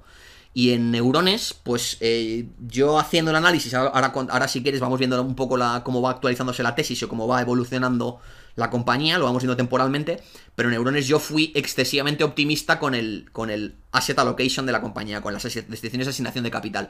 Tenía mucha caja y yo pensaba que esa caja eh, iba a generar valor para la compañía, que no solo servía para ser un buffer y para poder aguantar, sino que es que iba, a haber algo de retribución para el accionista. Y pues eh, la verdad es que, eh, pues no, ¿vale? Entonces, o, muy poco, ¿no? Entonces, esa ha sido una, una, una, una, lección que hay que mirar. Yo ahí, para, nos ponemos un poco técnicos para los que sean de, tu, de tus oyentes más avanzados, he incluido en mis modelos una, una métrica nueva, ¿vale? Que es, eh, yo siempre analizaba el, retorno sobre el capital invertido y el retorno sobre, los sobre el equity, el ROE, y ahora en mi modelo, para acordarme de esto, ¿vale? En el ROE hago un desglose, ¿vale? Que es cómo se llega del ROE desde el ROIC. Es decir, al llegas al, desde el ROIC llegas al ROE teniendo en cuenta la estructura de apalancamiento de la compañía. Es decir, si me pongo un poco técnico, pero da igual, pero por sentido común se entiende. Si tú haces el ROIC por el capital invertido partido del equity, llegas al, al, ROE, es matemático, ¿vale? Porque el capital, invertido se va del numerador y y entonces acabarías con el retorno partido del equity. Pero lo que te está diciendo es, si tu ROE es un 10% y tu ROIC es un 20%, significa que hay un 10% que tú no lo ves como accionista, que la compañía está acumulando esa caja y, o, si, o, y tienes que hacer un, un, juicio de valor, que es, ¿tú crees que esa caja en el futuro te la van a dar? ¿O esa caja se va a quedar en la compañía y tú no la vas a ver? Entonces hay que ver las dos métricas porque a lo mejor el negocio subyacente es bueno, pero el asignador de capital hace que esa caja no la veas tú. Sobre todo en negocios un poco asset light, hay que mirarlo. Y en este caso, pues si miras los retornos sobre el capital invertido en neurones son muy buenos, si miras el ROE, no es tan bueno, porque el cabrón lo que hace es mantener la, caja en la compañía porque no le gusta nada repartir un dividendo porque como él tiene mucho, mucha parte de las acciones, pues no quiere tributarlo, ¿no? Entonces hay que tenerlo en cuenta en el modelo y yo no, yo no lo vi bien. Y tercer error importante, eh, ojo, eso me pasa a mí, ya, está en mi checklist, eh, que me enamoro de los, de los fundadores brillantes. De un tío que monta su empresa desde cero, te empieza a contar batallitas, sabe mucho del sector, sabe muchísimo. O sea, Luke de Chamar es un máquina, ¿eh? No, es la parte de operativa, ni un pero. Y me queda alucinado con cómo es de bueno gestionando el negocio pero me ciega un poco, macho, el, ver un tío que monta su negocio desde cero, un negocio que ahora factura 500 kilos, que tiene mucha mm, mentalidad a largo plazo, pues es un tío que me acaba cegando, ¿no? Y me acabo creyendo demasiado el, tema, ¿no? Entonces hay que, hay, que, hay que ser crítico con eso. Las lecturas, antes de irme al detalle, y ahora me, vas cortando, matizando tú, Sergio, y vamos dirigiéndolo por donde tú quieras, es que... está bien eso del de aprender de los errores, pero la lectura principal es que incluso cagándola me ha ido muy bien. ¿Por qué? Pues porque está comprada a muy buen precio, porque tienes un buen management detrás con muchas acciones alineado contigo y porque es una compañía que genera mucha caja y tiene un tailwind. Entonces, te puedes equivocar mucho si consigues todo eso, ¿no? Entonces, eh, pues eso, macho, irte a los, a los, principios y con, cuando cumples eso, incluso cagándolo en temas, eh, pues, eh, pues tienes esa, esa parte de margen. Ahí no sé si Sergio ahora quieres que, cuente un poco qué hacen y que cuente el sector, o si quieres que vaya contando un poco cómo ha ido evolucionando la tesis, tú me, tú me diriges, tío. Tú, eres el que conoces a tus. Si quieres, si quieres, podemos hacer un poco de. Mm, a mí me gusta saber cómo tú haces el seguimiento de, de, una empresa y de una tesis, ¿no? Aquí tenías una tesis. Me parece muy interesante lo que comentas de una tesis, tener una tesis dinámica y no estática, es decir, que, con cada información material eso va, va, variando y con cada movimiento de precio tu margen de seguridad y tu potencial de revalorización y tu rentabilidad esperada pues eh, va cambiando. Entonces me parece muy interesante esto que comentas de la tesis dinámica. Entonces mm, quería preguntarte y, entender mejor cómo haces tú el, seguimiento de este tipo de empresas y, y, aparte que es francesa, que no es eh, americana, que a la hora de seguir todo el reporting, pues eh, en este caso no lo sé, pero hay algunas que directamente ni, hacen disclose en, inglés. Esta, esta no sé si es el caso. Esta, conviene saber un poco de francés porque sí que hacen el, el annual report, sí que lo... Ahí tengo una, anécdota cachonda para que te rías también un poco, para que tus, oyentes se rían de mí. Em, sí que reportan el annual report en inglés, pero mucho más tarde que en francés. Y los, los trimestrales y semestrales, sobre, todo en francés. Entonces, para estar actualizado conviene seguir en francés. Y luego, eh, cuidado con el, con, el, con el en inglés, porque ellos lo redactan en francés, se lo dan a un tío para que lo traduzca, y el de en inglés ni lo miran. Entonces, yo me quedé, le hice en la primera conference call que tuve con él, le freí a preguntas sobre hosting que es una. tú te miras en Annual Report en inglés y una línea de negocio, una sublínea de negocio, se llama hosting. Y entonces le pregunto y me dice, no, no, si es que nosotros no hacemos hosting. Y digo, ¿pero cómo que no? Si lo pone en la página tal.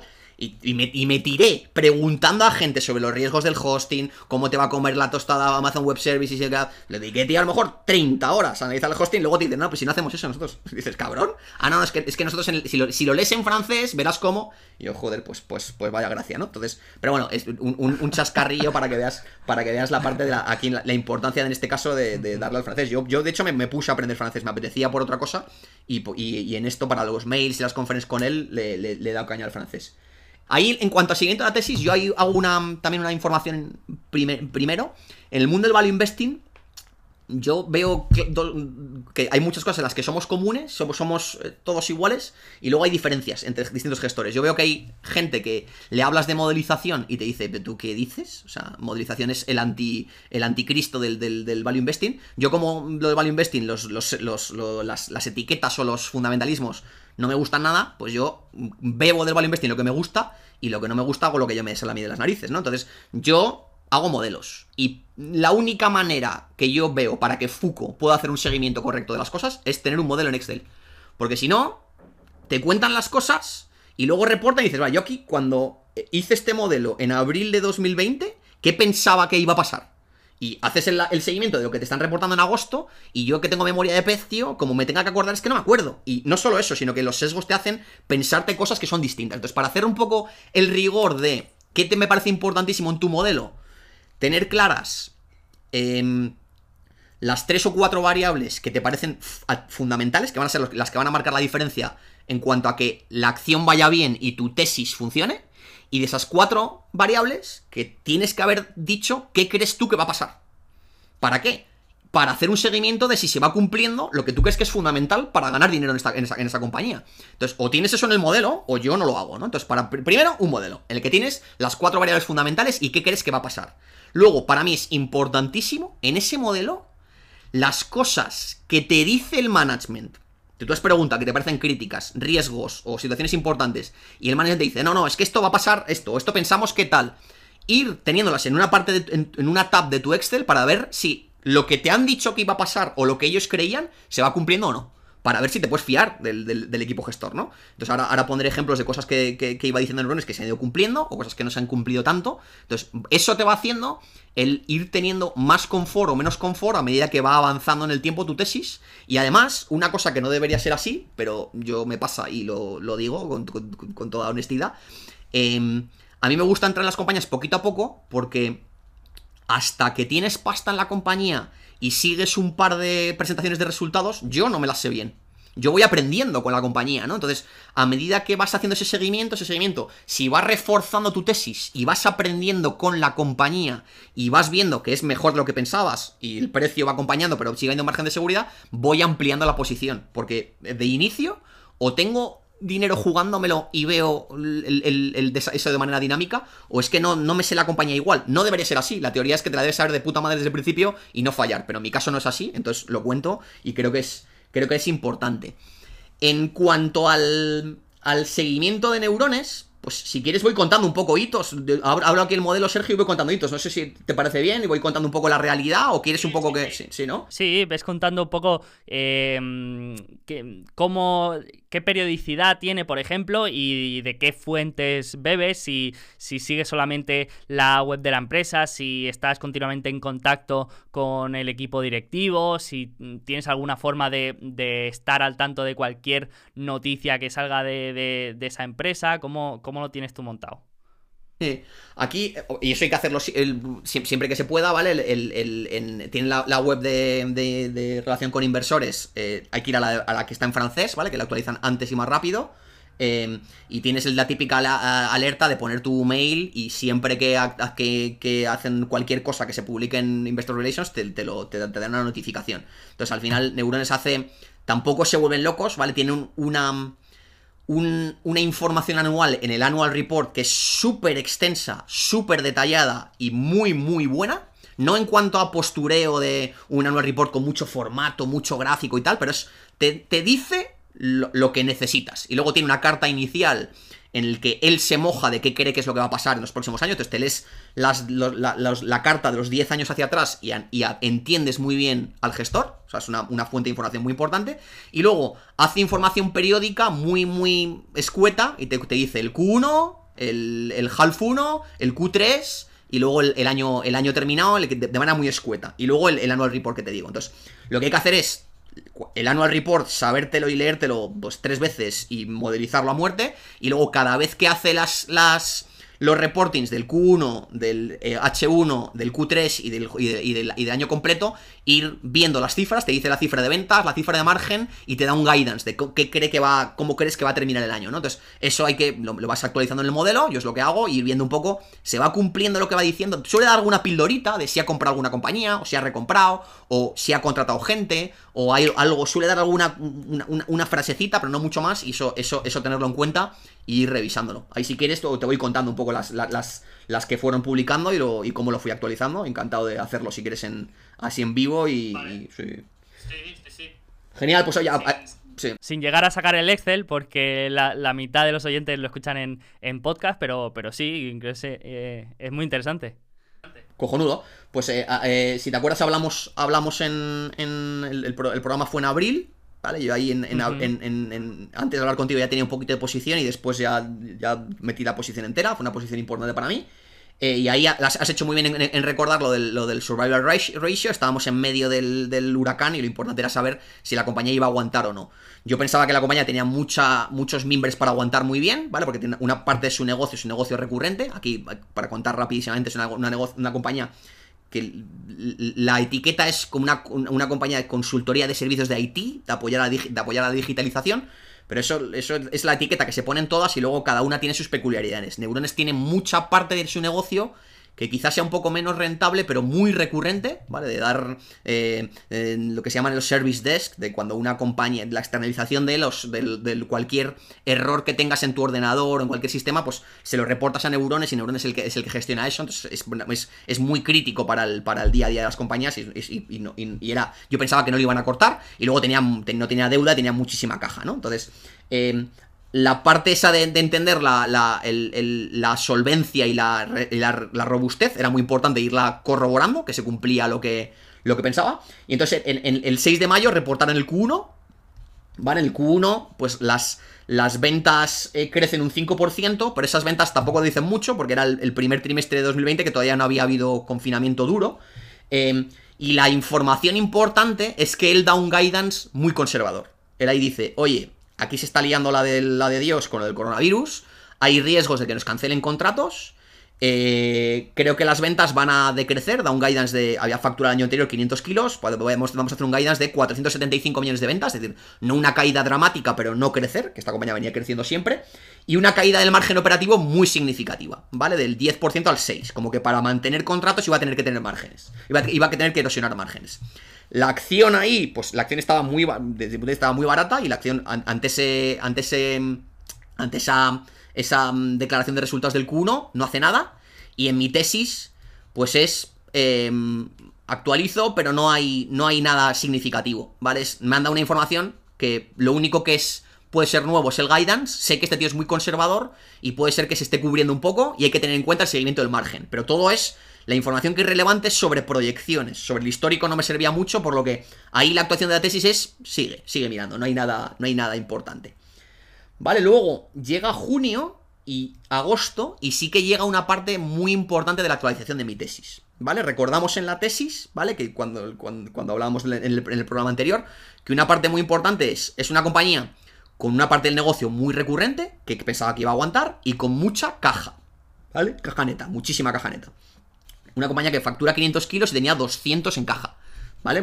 La del market cap es que, no sé si era el 50, una, una- brutalidad, ¿vale? Entonces, em, Ahí, una parte que a mí me, me equivoqué en creerle a pies juntillas cuando hablé con él, con el, con el CEO, yo nosotros con el CEO, pues la parte del negocio me enamora, un tío a largo plazo, muy buen gestor, muy encima de los costes, eh, un, conocimiento del negocio impresionante, pero la parte de la asignación de capital me, tenía ahí un poco... ugh. Entonces le preguntaba mucho, oye, ¿qué, qué, ¿qué vas a hacer con la pasta? ¿Tienes aquí una pasta? ¿Qué se va a hacer? Entonces el tío siempre tiraba balones fuera, pero en una de las últimas eh, que tenemos con él, llamada con él, ya con la acción muy barata y ya con coronavirus caliente, dice, creo que este es nuestro momento, ¿vale? Porque tenemos pasta en un momento en el que no tiene nadie pasta y todo el mundo la necesita y puede surgir eh, adquisiciones que llevamos mucho tiempo sin comprar y mi acción está barata, sin decirlo como que, oye tío, que voy a recomprar y que voy a comprarme compañías. Entonces dije, joder, me la estoy comprando barata, gestor muy bueno. Eh, si encima esa caja mm, se pone a generar valor a través de recomprar una acción barata, a través de pagar un dividendo y a través de comprar compañías buenas en un momento de, tensión, pues me estaba, vamos, o sea, relamiendo. Cuando veo, me, llega un, WhatsApp de un, de un alumno con el que estaba analizando la compañía, y me llega un WhatsApp de, ha habido una, alerta en Investor Relations de recompra de acciones. ¿Vale? Digo, madre mía, esto ya empieza a ser... Estaba así. Eh, te mete, me meto en. Ahí podría ser muy bueno que si hubiéramos tenido la cámara, ¿vale? Para que tus, también tus oyentes se rieran un poco de mí. Me meto en la, en la recompra y la recompra era una recompra de un millón y medio de euros. Tenía 200 millones en caja, tío. Un millón y medio. Entonces, aquí es, tío, si con la acción por los suelos, con un pastizal, eh, estás comprando un millón y medio, me, estás diciendo que no vas a comprar nunca, ¿no? Entonces yo ahí ya me quedo con la conclusión de que el tío no quiere recomprar más porque si la acción es tan ilíquida como que al final eh, va, a ser más ilíquida y se va a quedar con un porcentaje mayor, ¿no? Entonces, ya lo, de lo, del, share repurchase, Fuco, tío, tu tesis de que el tío iba a recomprar, fuera, ¿no? Entonces, ahí hay que hacer un ajuste en el modelo de asignación de capital por share repurchase, no te vas a poner las botas, ¿vale, Fuco? Entonces, ahí empiezas a reajustar de, bueno, todavía tengo mucho margen de seguridad porque la acción todavía no había repuntado mucho, eh, pero la parte de, asignación de capital, debilidad que no tenías. Entonces, el valor de la compañía es un poquito menor de lo que, de lo que yo pensaba, ¿vale? Y lo, y lo ajustas y, y, vuelvas a valorar en base a eso. Llega agosto, ¿vale? Y en agosto, em, muy, muy buenas noticias del negocio, ¿vale? Hacen en agosto, eh, reportan el Q2 y por tanto, como ya había el Q1, ya tienes el, el H1, ¿vale? Tienes los primeros seis meses. Y los primeros seis meses la parte del negocio es absolutamente brutal. O sea, unas ventas flat. En medio del coronavirus, pues el negocio aguantando que no veas, manteniendo márgenes mm, fenomenal, y el tío ya hace un reforecast. Y dice, dice oye, en, en mayo te dije que mis ventas de todo el año iban a ser 470 millones con un margen del 6% y ahora digo que no, digo que van a ser 500, 495 y que el margen lo voy a aguantar bastante bien en torno al 8. Entonces, ahí al actualizar la tesis dices, vale, había sido amarrete en el, en el, en el Q1 y te, te, refuerza una cosa que estaba en mi modelo, que es que es un negocio súper resiliente. ¿Vale? Que en medio del coronavirus ha aguantado, pero como un, como un campeón. La acción sube mucho, ¿vale? Se va hasta 25. Eh, yo, la resiliencia del negocio y que el negocio lo hacía muy bien, ya estaba en mi, valoración. ¿Vale? O sea, es decir, eso no es una, sorpresa positiva, sino es, un refrendar que siempre gusta, pero no hace que valga más. No estoy actualizando nada y la acción sube mucho. Y con el Capital Allocation estoy todavía eh, calentito, ¿vale? No veo ninguna compra de acciones. Aquí hablo con otras compañías del sector. Eh, hablé mucho con, el CEO, un CEO, también brillante de una, de, una, de una del sector de aquí española, que se llama Icertis, que cotiza en el MAP. Y hablo con él, tío, y está comprando compañías, o sea, por un puto tubo. Y es una compañía con mucha menos eh, fuerza financiera, es decir, una compañía que, que, no tiene la caja que tiene neurones, una compañía más pequeña, eh, y está comprando por un tubo. Miro a Altia, Altia no me hacen ni puto caso, no, no hacen ni caso al, inversor ni al, profesional, pasan del. son, son, van lo suyo. Pero Altia Consultores, que es la española, la gallega, que son súper tranquilos y súper, súper poquito a poquito se han comprado una compañía. En ese, en ese, momento, no una compañía pequeñita, han, hecho money. Te miras Humanis y está comprando por un tubo compañías. Te miras Devoteam y está comprando por un tubo de compañía. Y hablas con todas ellas y dicen que la parte de escala es importante. Hablas con el de neurones y te dice que la parte de escala que a él se la bufa. Entonces dices, hostias. Joder, pues aquí todo el mundo comprando menos, menos nosotros. Eh, no recompra acciones y no hay dividendo joder, sigo un poco con el con la, con la, con la, con la mosca detrás de la oreja del Capital Location y vendí un poquito la posición. Vendí un cuarto de la posición, ¿vale? Em, llega noviembre, ¿vale? Y en noviembre reportan el Q3, ¿vale? Los, los, tres, los, nueve primeros meses. Otra vez, espectacular el negocio, ¿vale? Ventas 5% arriba, margen igual que el del año pasado, es decir, decline cero. Y vuelve a hacer un reforecast y dice, oye, que, voy a vender 510 millones. O sea, voy a crecer en ventas, más o menos flat, pero un poquito de crecimiento. Y el margen de puta madre. O sea, margen operativo del 10%, igual que el año pasado. Y, donde me mata, ¿vale? En una notita pequeña de la, de la comunicación, dice, hemos comprado una compañía. Y yo ya estoy así otra vez, joder, menos mal, tío, esto es la polla, una compañía de automatización, qué buena y tal. Y miras la compañía, es una compañía que factura 4 millones. Entonces, vaya factura 4 millones, si el múltiplo es de. Se, ha ido la, se le ha ido la olla y es de 3 veces, que ni de coña ha pagado 3 veces, yo te lo digo, 3 veces ventas, está pagando 12 millones, tío. Es que, es que tienes 250 en caja. O sea, que, que la caja no la veo. Entonces, ahí vuelve a, a la acción, vuelve a subir mucho. ¿Vale? Acuérdate, cuando, cuando hablamos tú y yo en abril estaba 18, ¿vale? Aquí ya se ha ido a 25. Al negocio, al, mercado le flipa la sorpresa positiva del reforecast, al mercado le flipa que el negocio haciendo, va haciendo delivery muy bien, el, el, margen va aguantando muy bien, y yo eso ya lo tenía en mi modelo, y lo que no me flipa, tío, es que, la, que con la pasta el cabrón no me la da. o sea, sigue generando un cash flow brutal y no me lo da. Sí que es cierto, ¿vale? Que em, empiezan a dar detalles de cash flow y cosas que nos, habían había dicho que eran muy importantes se van cumpliendo, ¿vale?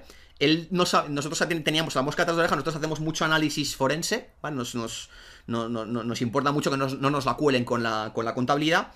Y hay una parte de análisis forense importante que es entender un poco la relación entre la cuenta de clientes y las ventas. Entonces, el año anterior se les habían disparado los clientes, los clientes habían crecido mucho más que las ventas, y este es un negocio en la que una parte del negocio, la contabilidad es con grado de avance, ¿vale? No me voy a poner técnico, ¿vale? Pero la gente, los oyentes que sean, que tengan nivel alto, pues saben que grado de avance es un tipo de contabilidad en el que el que te reporta la información tiene facilidad para tunearte las cuentas y acelerar reconocimiento de ingresos. Entonces, un aumento de clientes por encima de las ventas es un red flag que hay que entender. Entonces, le preguntamos y nos dio una explicación muy buena que era que al final habían, tenían un par de clientes que eran eh, administraciones públicas que se estaban retrasando, que no veas, les había crecido el DSO y que como habían vendido mucho en esa parte era normal que creciera el cliente. Pero eso te lo puedes creer, pero hay que ver si luego te lo están pudiendo colar, ¿no? Entonces, cuando veíamos luego el, reporting de clientes y el cash flow, se veía claro que en el 2000, que en ese momento estaba entrando a la caja del cliente que nos había dicho, o sea, que no nos habían contado una milonga, ¿no? O sea, que por la parte de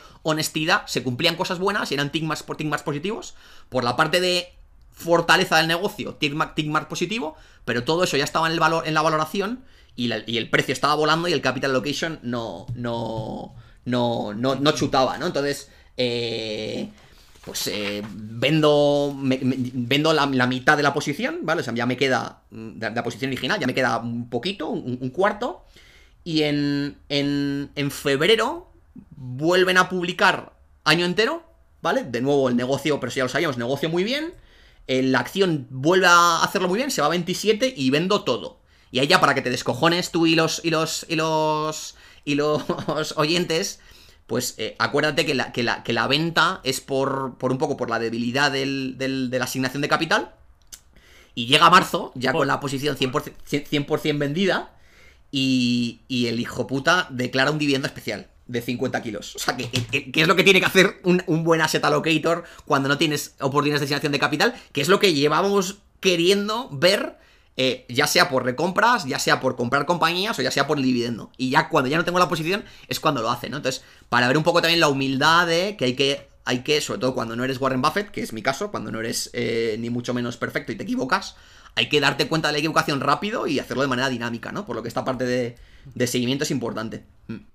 Qué bueno, pues me ha parecido muy interesante ver eh, tanto mm, tu visión del seguimiento de empresas como verlo con un caso real, ¿no? Aquí lo que he visto es una empresa que era que generaba caja, pero que esa caja costaba de que llegara al accionista, ¿no? Y que, y que pecaban quizá de demasiado conservadores, es, lo que he visto un poco.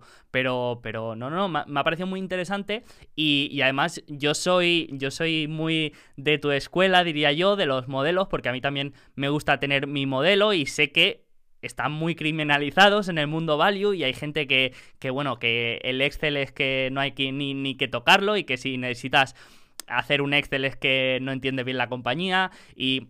A ver, que yo lo entiendo un poco, ¿no? En, en, en ser crítico con por ejemplo, con el descuento de flujo de caja, ¿no? Al final, un descuento de flujo de caja es un poco como, como mirar un telescopio, que tú estás mirando una galaxia y lo cambias un milímetro, cambias una variable un milímetro y ya estás en otra, en otra, en otra galaxia, ¿no?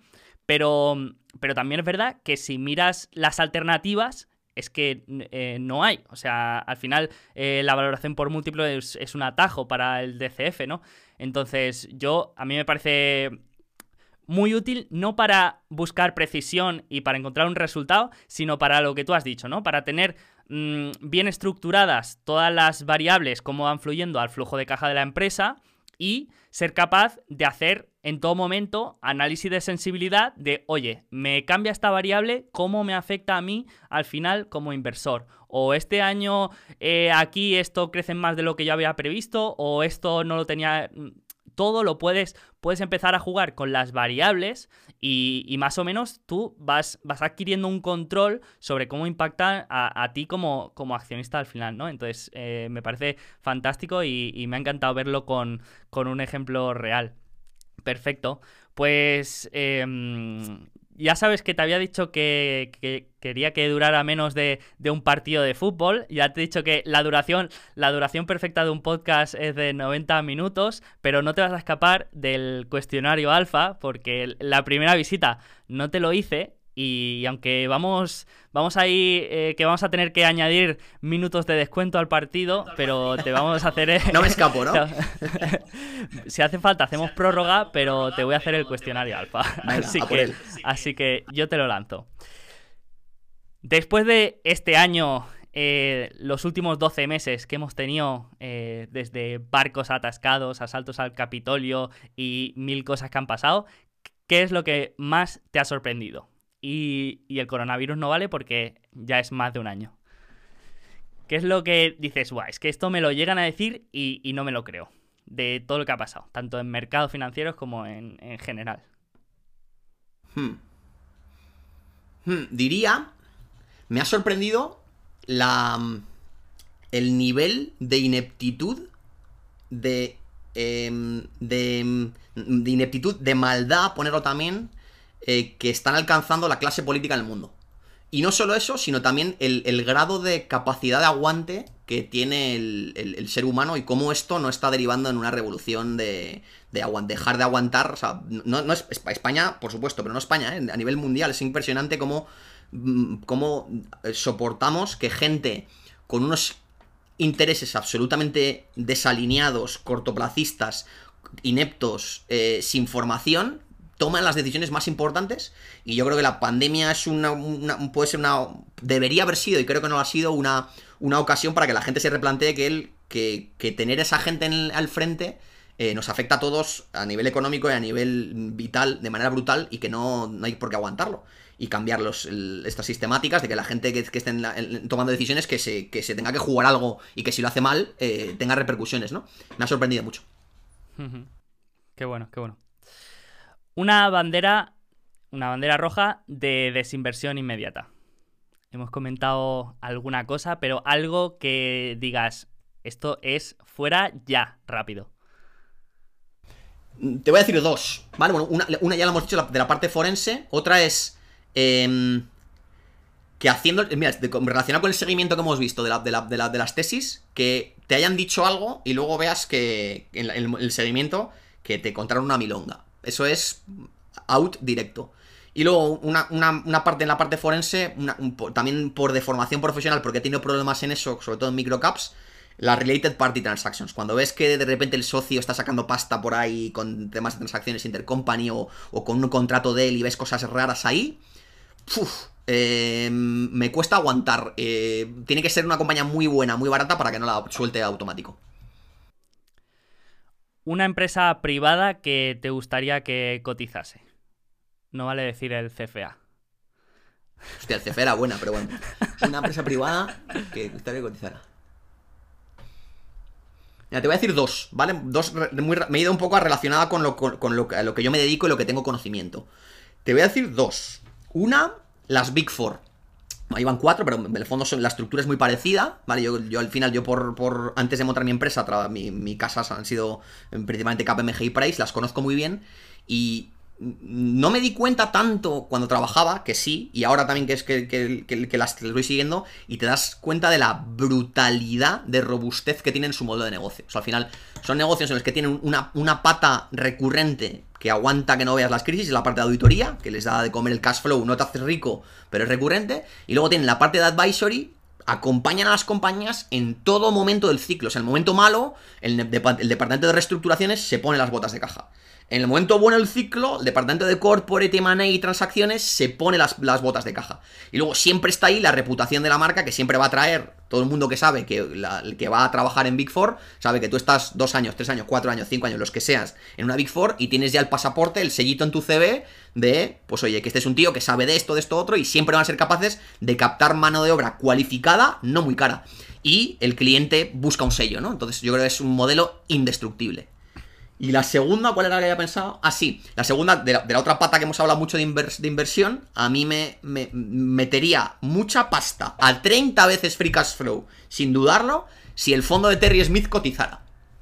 Porque tú ponte a hacer los números, o sea, 20 billion, o sea, el tío 20 mil millones, y además puedes escalar todo lo que quieras, porque como son compañías tan grandes y de calidad, no tienen limitación, a un fee de 1,25, ponte a hacer los números, y es un negocio de costes fijos que cubres y que todo lo demás es que es caja. O sea, no quiero ni pensar la pasta que gana el, el- el amigo Terry Smith en Cashflow. O sea, que si cotizara me parecería interesante. Sí. Sí, sí. Eh, eso es lo que quizá me falta en las, en las Big Four, este apalancamiento operativo, ¿no? Eh, las, eh, una Big Four, ah, por mucho que crezca, tiene que crecer en, en una medida similar los costes variables y, y bueno, pero, pero sin duda un- una gestora que lo haga bien, pues es, es, un, es un muy buen negocio. Genial. Una divertida, va. ¿Qué acción le recomendarías a tu peor enemigo? Hostia, qué cabrón. A mi peor enemigo. No, tengo enemigos, pero si tuviera enemigos. Una acción. Estoy pensando un poco en cosas que he mirado para ponerme corto, pero yo no soy nada de ponerme corto. O una muy mal gestionada, que en España tenemos una- unas cuantas. Pero si fuera muy enemigo, lo, que, lo mejor sería hacerle meterse en un turbo de estos inverso del SP500 a 5 años. O sea, que todo lo que suba el SP se lo zampe el, en, en- en- en pérdida. Eso, eso sería a un enemigo bueno. Le haría uno de esos. Apalancado, de estos que ca- ca- cada subida del 10% te, te enchu- te enchufas un menos 20, ¿no? Vale, vale. O sea, va- vas a arruinarlo directamente. Me, me- me gusta, me gusta. No, no. Genial. Defecto que te pondrías como inversor. Esa cosa que dices, hostia, esto, como hemos dicho antes con el podcast, que, que con la práctica te vas, te vas dando cuenta y quieres mejorar. Como inversor, ¿qué dirías? Eh, claramente dos. Eh, un poco rácano todavía con la calidad, ¿vale? O sea, me cuesta comprar compañías de calidad a múltiplos altos y eso no es, pues si, si valoras la calidad tienes que estar dis- dispuesto a pagar un múltiplo al menos no, no bajo, porque es que si no, no la vas a comprar nunca o casi nunca. Y que para adquirir un grado de convicción fuerte necesito demasiados detalles. Al final tengo claro que la parte del comprar o no comprar tienes que tener claras las cuatro variables claves. Y cuando tienes las cuatro variables claves, ya si eh, la directora financiera tiene eh, las bragas rojas o azules, te da igual, tío. O sea, no, no hay que rascar ya la última nota del, del report y tal. Y, o sea, puede estar rascando, pero sabiendo que el, que la, que la, que el incremental de la, de la hora dedicada no es, no es importante. Y en eso no tengo que mejorarlo. Lo que dicen un poco de, de perderse el, el bosque, eh, el bosque por el, por el árbol, ¿no? Es un, es un poco eso. Sí, sí, perderse en los detalles. Sí, eh, yo también. Y, hay empresas en las que te pide actuar rápido y que tienes que actuar con información imperfecta. Y, eso cuesta a veces. Totalmente de acuerdo. Hemos hablado de bastantes gestores, pero te iba a preguntar un gestor que sigas y que te guste como piensa. Igual mm, que, que no sea eh, español, que sea internacional y que no, que no tengas en cartera precisamente, pero que te guste especialmente, que, que hayas seguido, que, que mm, siempre es- es- eh, leas lo que escribe. Sin duda, Pat Dorsey. Sí, sin duda, Pat Dorsey. Además, le, el, sea, me, da rabia que no se puede invertir desde España, si no tendría, tendría par- parte de mi cartera sin duda con él. Me parece el tío que tiene mejor sensibilidad a los negocios de calidad. Me parece que tiene una, tiene una mente abierta y que el análisis de compañías lo hace un detalle brutal. Y luego además le conocí cuando estuve en Omaha. Él estuvo allí también en, en Omaha. el- haciendo, yo, yo cuando fui a la, a la conferencia de Buffett me apunté también a las conferencias que había antes. Y él era uno de los, de los ponentes y hizo la ponencia, pero luego se quedó. Y se quedó y luego hablaba, hablando con los, con los alumnos y tal. Y estuve hablando con él cinco minutos y además me cayó, me cayó de puta madre. Y me preguntó por compañías que no tienen cartera que te quedas flipado como se lo sabía. O sea, me preguntó por Amadeus y se sabía Amadeus y nunca ha sido inversión en Amadeus que, que alucinas. O sea, un nivel de. un nivel profesional y además muy, muy, muy, muy majo. Rasgos que no te gusten de un inversor. Hmm, hemos, lo hemos tocado ya un poco. Eh, la, la, mm, la mm, estrechez de mente, o sea, el, el- me pongo una etiqueta, no, no- no pongo nombre, ¿vale? Pero un, un- en, en- LinkedIn me escribía un, un- gestor eh, de Estados Unidos que, me, que, que se, que se ponía azul. de- de- estuvo, estuvo un poco mal educado, pero, pero bueno, eso da igual. De cómo era posible que yo, que me pro- autoproclamo Value Investor, esté, esté recomendando vídeos de Damodaran que utiliza la beta y tal. Entonces yo con esas cosas, tío, de verdad es que no puedo. Porque es que el, papagayo que, le- que se pone una etiqueta y no sale de esa etiqueta y en esa etiqueta está cómodo de, la protección. No, yo nadie. Y recita, no puedo. Y luego tampoco me gusta la, la- la- la falta de convicción. O sea, gente que ves que pega virajes en los momentos malos, tal, no, no, no me gusta. Y fíjate eh, que son un poco como contradictorio, ¿eh? Del, del, para no pegar virajes tienes que tener la estructura mental o los valores fundamentales muy solidificados y no cambiarlos, pero luego además estar, capaz, estar capacitado para adaptarte y para cambiar es un como un trade-off ahí que es seguramente lo que hace más difícil, ¿no? El ser un buen gestor. Bueno, ahora, ahora, me, me alejo un poco de- del cuestionario, pero quería preguntarte por esto que has comentado de, de la beta, porque mm, ha- has dicho que, que a ti te gusta recomendar eh, temas de KPM, de teoría monetaria eh, de Damodaran y más académica. Yo aquí sí que uf, eh, me cuesta bastante, ¿eh?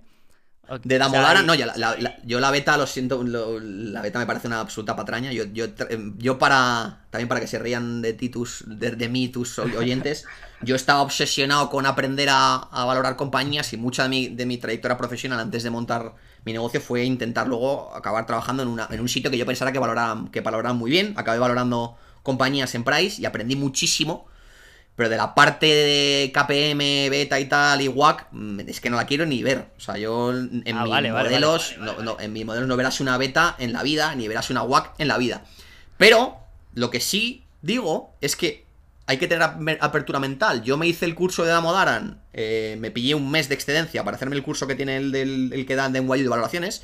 Y hay una parte que es beta y una parte que es tal, pero luego eh, la parte en la que él hace el análisis de, de- de proyección del free cash flow, la, el entender las, las tripas del ROIC, que en el Value Investing se nos llena la boca del ROIC, y yo veo luego que la gente se queda con el ROIC de manera superficial. Y el ROIC es una, un punto de partida en el que además hay que rascar, ¿no? Entonces, Namodar en la parte de la relación del ROIC con la tasa de reinversión, que no se habla tanto y es tan importante o más que el ROIC, sobre todo con compañías de ROICs altos, pues el que mejor lo explica es él. Y lo explica y te lo pone en un modelo de Excel y te lo enseña y lo flipas con lo bien que lo... Y luego es un tío que en la parte incluso del Capital Asset Pricing Model, que yo no lo veo, no lo, no lo, no lo utilizo, la parte de analizar la estructura de deuda, de cómo hacer un rating sintético, de entender cómo es el coste de capital de la deuda, aprendí muchísimo.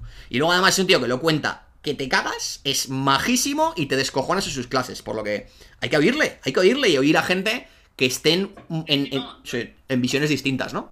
Sí, sí, yo soy eh, súper fan de, de Damodaran, pero, pero también, mm, pues, lo, lo que hemos dicho antes, ¿no? Tú puedes estar muy de acuerdo con una persona, pero no tienes que, que adoptar todo lo que diga, ¿no? Tienes, como tú has dicho con el value investing, como tú has dicho con el value investing, tienes que absorber tú lo que te sirva y lo que no, fuera. Entonces, con Damodaran, con Damodaran yo tengo este sentimiento, ¿no? De que me encanta todo lo que dices, como tú, que- como tú dices, pues cómo explica, pues tú igual, pero a mí todo lo de la teoría eficiente de, mercado y, y, eh, la Capital Asset Pricing Model, pues eh, me, sobra, me sobra bastante, ¿no? Y creo, y creo que es un lastre eh, importante para, para él, pero, pero bueno, esto ya es opinión personal y, no tienen... Pero bueno, está bien también hablarlo, ¿no? Eh, ¿En qué fondo activo invertirías el 100% de de tu patrimonio si solo pudieras elegir uno? Hemos hablado de varios, pero si tuvieras que decir all in en uno, ¿con cuál te quedas? Con ninguno, tío. No. Sí que es verdad que, a ver, es una pregunta que debería poder ser contestada, porque al final un all-in no es un all-in a una empresa, ¿no? El fondo está diversificado, si el fondo tiene sentido, no tienes por qué, por qué perder dinero, pero, pero me gusta más como estoy, que es tenerlo, tenerlo diversificado. Si tuviera que decirte uno, Pistola en la cabeza. Tienes que... joder.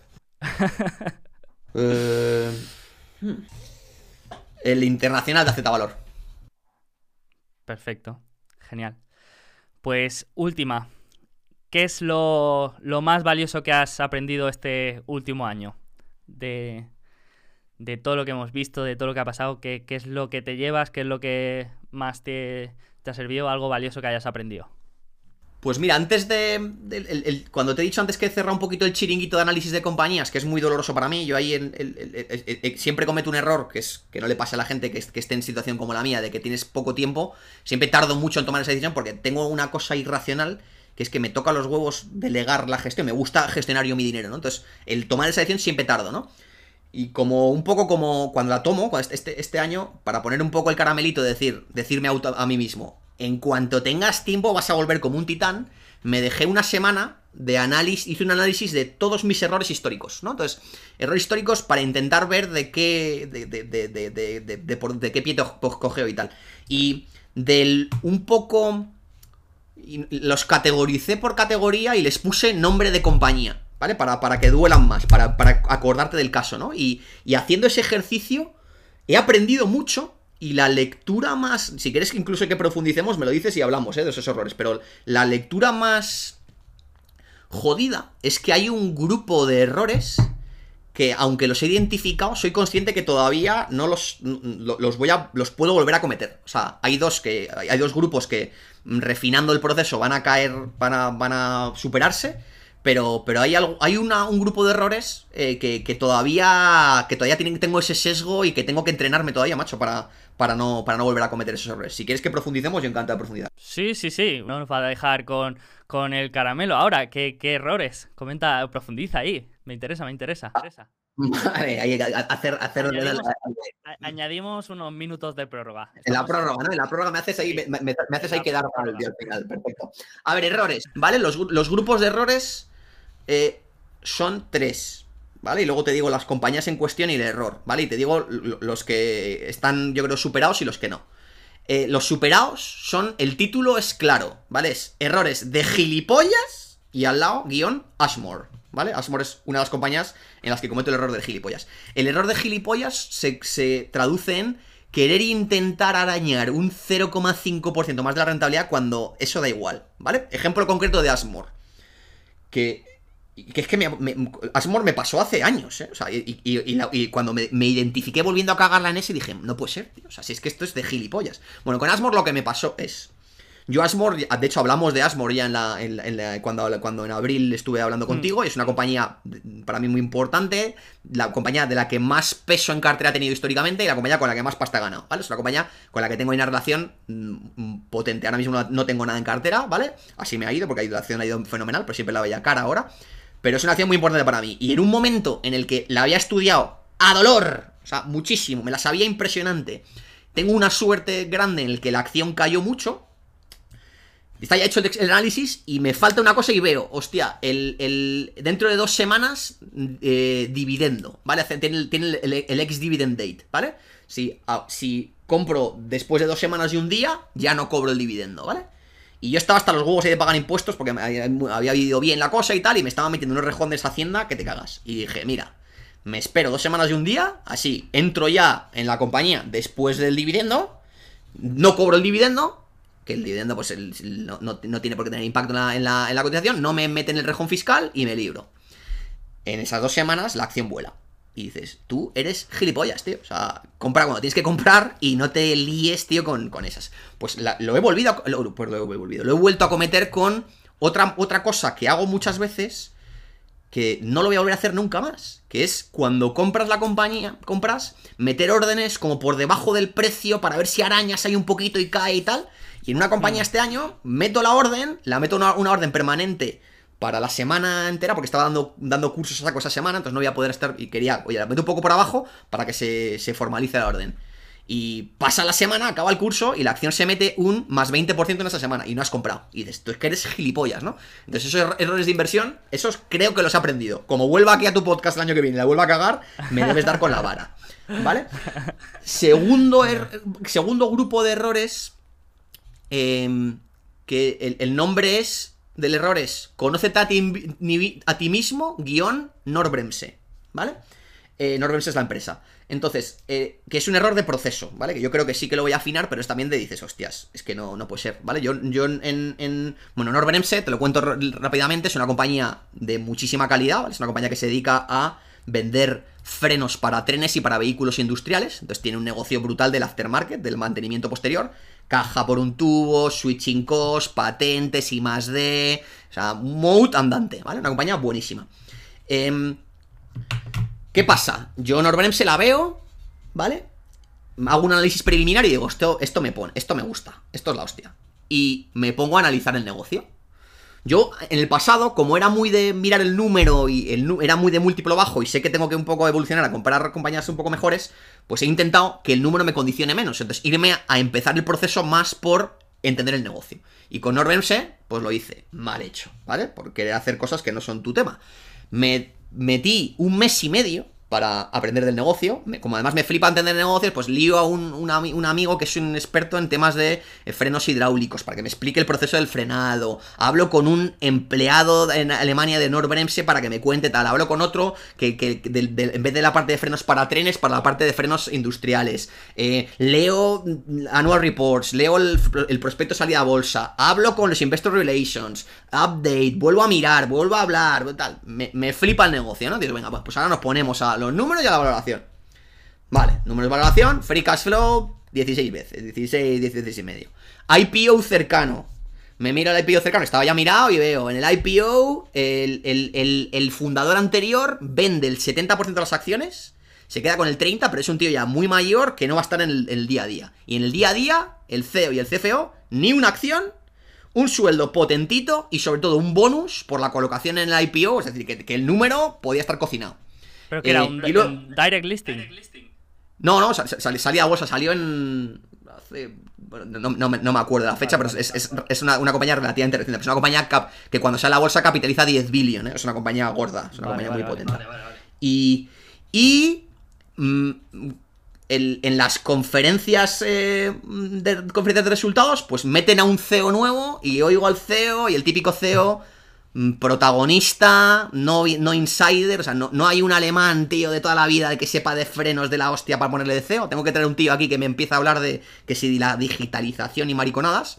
Entonces dije, pues tío, no, no, puedo comprarla 16 veces, pero dices, hostia, eso te tienes que dar cuenta antes de dedicarle un mes y medio, macho, porque has metido una cantidad de horas a algo para lo que al final no inviertes, que tienes que conocerte a ti mismo y saber si tú ahora mismo no estás dispuesto a invertir en una compañía muy buena a 16 veces con un management regular y sin acciones, no hagas todo el proceso después, ¿no? Entonces, esa parte de un error mm, grave, pero ese, sí que creo que está, que está superado. El que creo que no está superado es el tercero, ¿vale? Que es el que, hay, el que tengo que hacer más ejercicio. En ese ejercicio es... Eh, el, título del error es números, exclamación, eh, guion, Starbucks y eh, Novo Nordics, ¿vale? El error claro es que yo soy demasiado de mirar el número y demasiado poco todavía de lo cualitativo. Me, flipa lo cualitativo, ¿eh? entender los negocios me flipa, pero todavía es, tiene un ROIC alto, creciendo, veo el modelo, mm, eh, mm, management con acciones, eh, tailwind, tal. Vale, vale, pero ¿entiendes el negocio? Entonces, me pasó con, esto, con Starbucks, ¿vale? Me pasa que mm, fui accionista hace tiempo porque yo no tomo café, ¿vale? Pero veo a mi mujer, tío, que mi mujer trabaja en Santander y ahora, ahora ya tiene un Starbucks dentro, pero antes no lo tenían. Y veía que, que, en cuanto podía, se iba ex profeso a un Starbucks que hay en Pozuelo, que salir del Santander, tío, es que es, es que te tiras un, no sé cuánto tardas, a lo mejor solo media hora en llegar a tomarte el, Starbucks, para estar tomándose su Starbucks tranquila y pagando el sobreprecio que es el café del Starbucks. Entonces dije, aquí hay algo que te cagas, que te cagas. Pero no hago la due del, del negocio en gran profundidad. Y empieza a ver que el negocio, la acción fue muy bien, compro y sube mucho, como no te la sabes tanto, te empieza a entrar el vértigo al comprar y reportan una caída en las, en las ventas comparables, ¿vale? Esto, esto, hace tiempo, ¿eh? No, no, no, no, no, mucho antes de coronavirus. Em, en ese momento salvo, cae un poquito y salgo por patas, ¿vale? Porque como no me la sabía del todo y soy tan numérico, ah, aquí el KPI clave, las ventas por comparables por tienda, baja, fuera. A futuro me leo la biografía del, fundador, ¿vale? Que es la polla, el, fundador del, de Starbucks, un tío muy interesante, y lo que cuenta que es lo cualitativo, es que, es lo que dices, es que, es que coño, es que que cayera el, ese KPI era bueno, porque ¿qué hacía este tío? Este tío abría tiendas y en cuanto veía que en una tienda había cola, abría la tienda al lado. ¿Por qué? Porque lo que quiere es el customer experience, de que la gente pueda estar, tío, con su café de puta madre. Entonces, ¿qué pasaba? Que caían las ventas comparables, porque las, tiendas relativamente nuevas que iban bien, le abrían una tienda al lado. Entonces, eso es buenísimo. Y yo lo había leído como malo, ¿no? Entonces, mal, mal por el negocio. Y con Novo Nordics igual, es una compañía farmacéutica que vi ROIX altísimos, creciendo, diabetes, tailwind, familia y tal, y no me sabía el negocio. Y de repente me reporta una cosa de que en Estados Unidos, me entero, hablando con gente, que en Estados Unidos vendían los medicamentos, el mismo, por 10 veces más que en Europa, y digo, esto, yo no, esto no lo sabía, tío. Yo me sabía el ROIC, pero no me sabía esto que es lo importante. Y esto es sostenible, ni puta idea. Y hablo con uno tal, me empieza a cojonar, rebota un poquito y, fuera. Y la acción, pues oye, yo creo que sabiéndotela bien, que no es el caso, no era, no era el caso, pues hubiera sido una, una, gran oportunidad perdida por centrarme demasiado en los números. Y te pega aquí una chapa de puta madre para tu, para tu descuento. no, no, al contrario, muchísimas gracias por compartir estos errores, me parece brutal eh, no solo que, que, los tengas tan claros, sino que seas tan tan concreto en, el ejercicio este de, autoevaluarte y, de hacer introspección en, en qué has hecho mal y qué puedes mejorar, incluso ponerles nombre y, tenerlo claro, ¿no? Me parece, me, parece muy interesante y, bueno, y, eso no, yo no lo hago tanto, la verdad, y, no, no, tengo que empezar a, valorarlo más. Y esto que hemos comentado del podcast, de que cuando hablábamos eh, nos veíamos errores y tal, pues la inversión quizá yo no lo tengo tan parametrizado, ¿no? Entonces me, me ha gustado mucho, mucho escucharlo. Ahí si te fijas, tío, y es una, cosa que lo hago cada vez más. Me la comentó un amigo y es brutal. Le dije, tío, es que se, le apoya, es que no aprendo, tío. la cago en lo mismo. Y dice, la única manera de aprender de los errores es me puso la metáfora de él lo que se le hace al perro cuando se caga en la alfombra. Y es que, le, pongas a oler la, la, mierda para, para, que, para que haya el dolor. Entonces, ¿qué me dijo? La manera de oler el, el, error es hacerlos públicos. Y siempre que te preguntan, hablar de ello y hablar de. hacerle No solo hacer la introspección, sino. Y a mí me está. Yo, quedar aquí de gilipollas, tampoco te creas que me. no, no tengo gran ego, pero, pero alguno dirá, este tío, este tío es gilipollas. Pero es un ejercicio en el que de verdad, como yo te lo he contado, y esto lo va a ver gente estoy reduciendo la probabilidad de volver a cometerlo. No digo que no lo haga, pero es más fácil aprender de ello. Sí, sí, no, no. Eh, estoy completamente seguro. Sí, sí, lo vas a tener más presente. Eh, pues nada, Fuco, eh, nos hemos pasado de, la prórroga, pero, pero me ha encantado, como siempre. Eh, ahora seguimos hablando, pero, pero bueno, ya, ya lo sabíamos cuando hemos empezado, ¿no? Que a los dos nos apasiona esto y además nos va la marcha y, bueno, y, es un placer escucharte, así que, así que encantado y, nada, te deseo lo mejor, tanto con el podcast nuevo, que sigas ahí trayendo gente interesante, como con, con el CFA. dejaremos todos todos los enlaces aquí para que mm, si hay alguien interesado que te, mm, eh, que te aplaste a preguntas ahí sobre el CFA y que te llame y, mm, y todo. Así que muchísimas gracias por, por pasarte por aquí, por dedicarle tu tiempo y por compartir eh, toda esta experiencia a lo largo del año y nada, muchísima suerte con todo. No, gracias a ti por invitarme, Sergio, y, y gracias por llevar también, ahora que yo estoy haciendo podcast también, por llevar también la entrevista, tío, que da gusto, vas haciendo una estructura, vas haciendo preguntas, vas llevándome, me cortas cuando tengo que tienes que cortarme porque me estoy enrollando y un placer estar en tu podcast. Bueno, pues hasta, hasta pronto. Nosotros seguimos hablando. Ahora vemos cómo, cómo mejoramos ahí el entrenamiento con la bici y, los podcasts. Así que nada, muchísimas gracias y hasta pronto.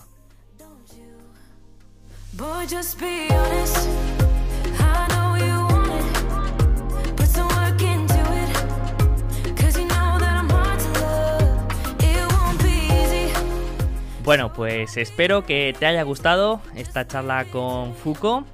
Y como siempre, te dejo todos los enlaces en la descripción con las cosas que hemos ido comentando y por si quieres saber más del invitado.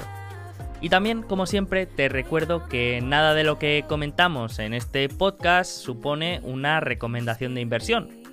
Todo lo que hacemos desde Alfa Positivo, tanto por mi parte como por la de todos los colaboradores, se hace con ánimo de compartir conocimiento, experiencias y opiniones, pero como todo el mundo nos podemos equivocar, no somos asesores financieros, Y la inversión en empresas es una actividad con mucho riesgo. Y nada más, aquí lo dejamos. Muchas gracias por estar ahí. Otro episodio más y que tengas una feliz y una rentable semana.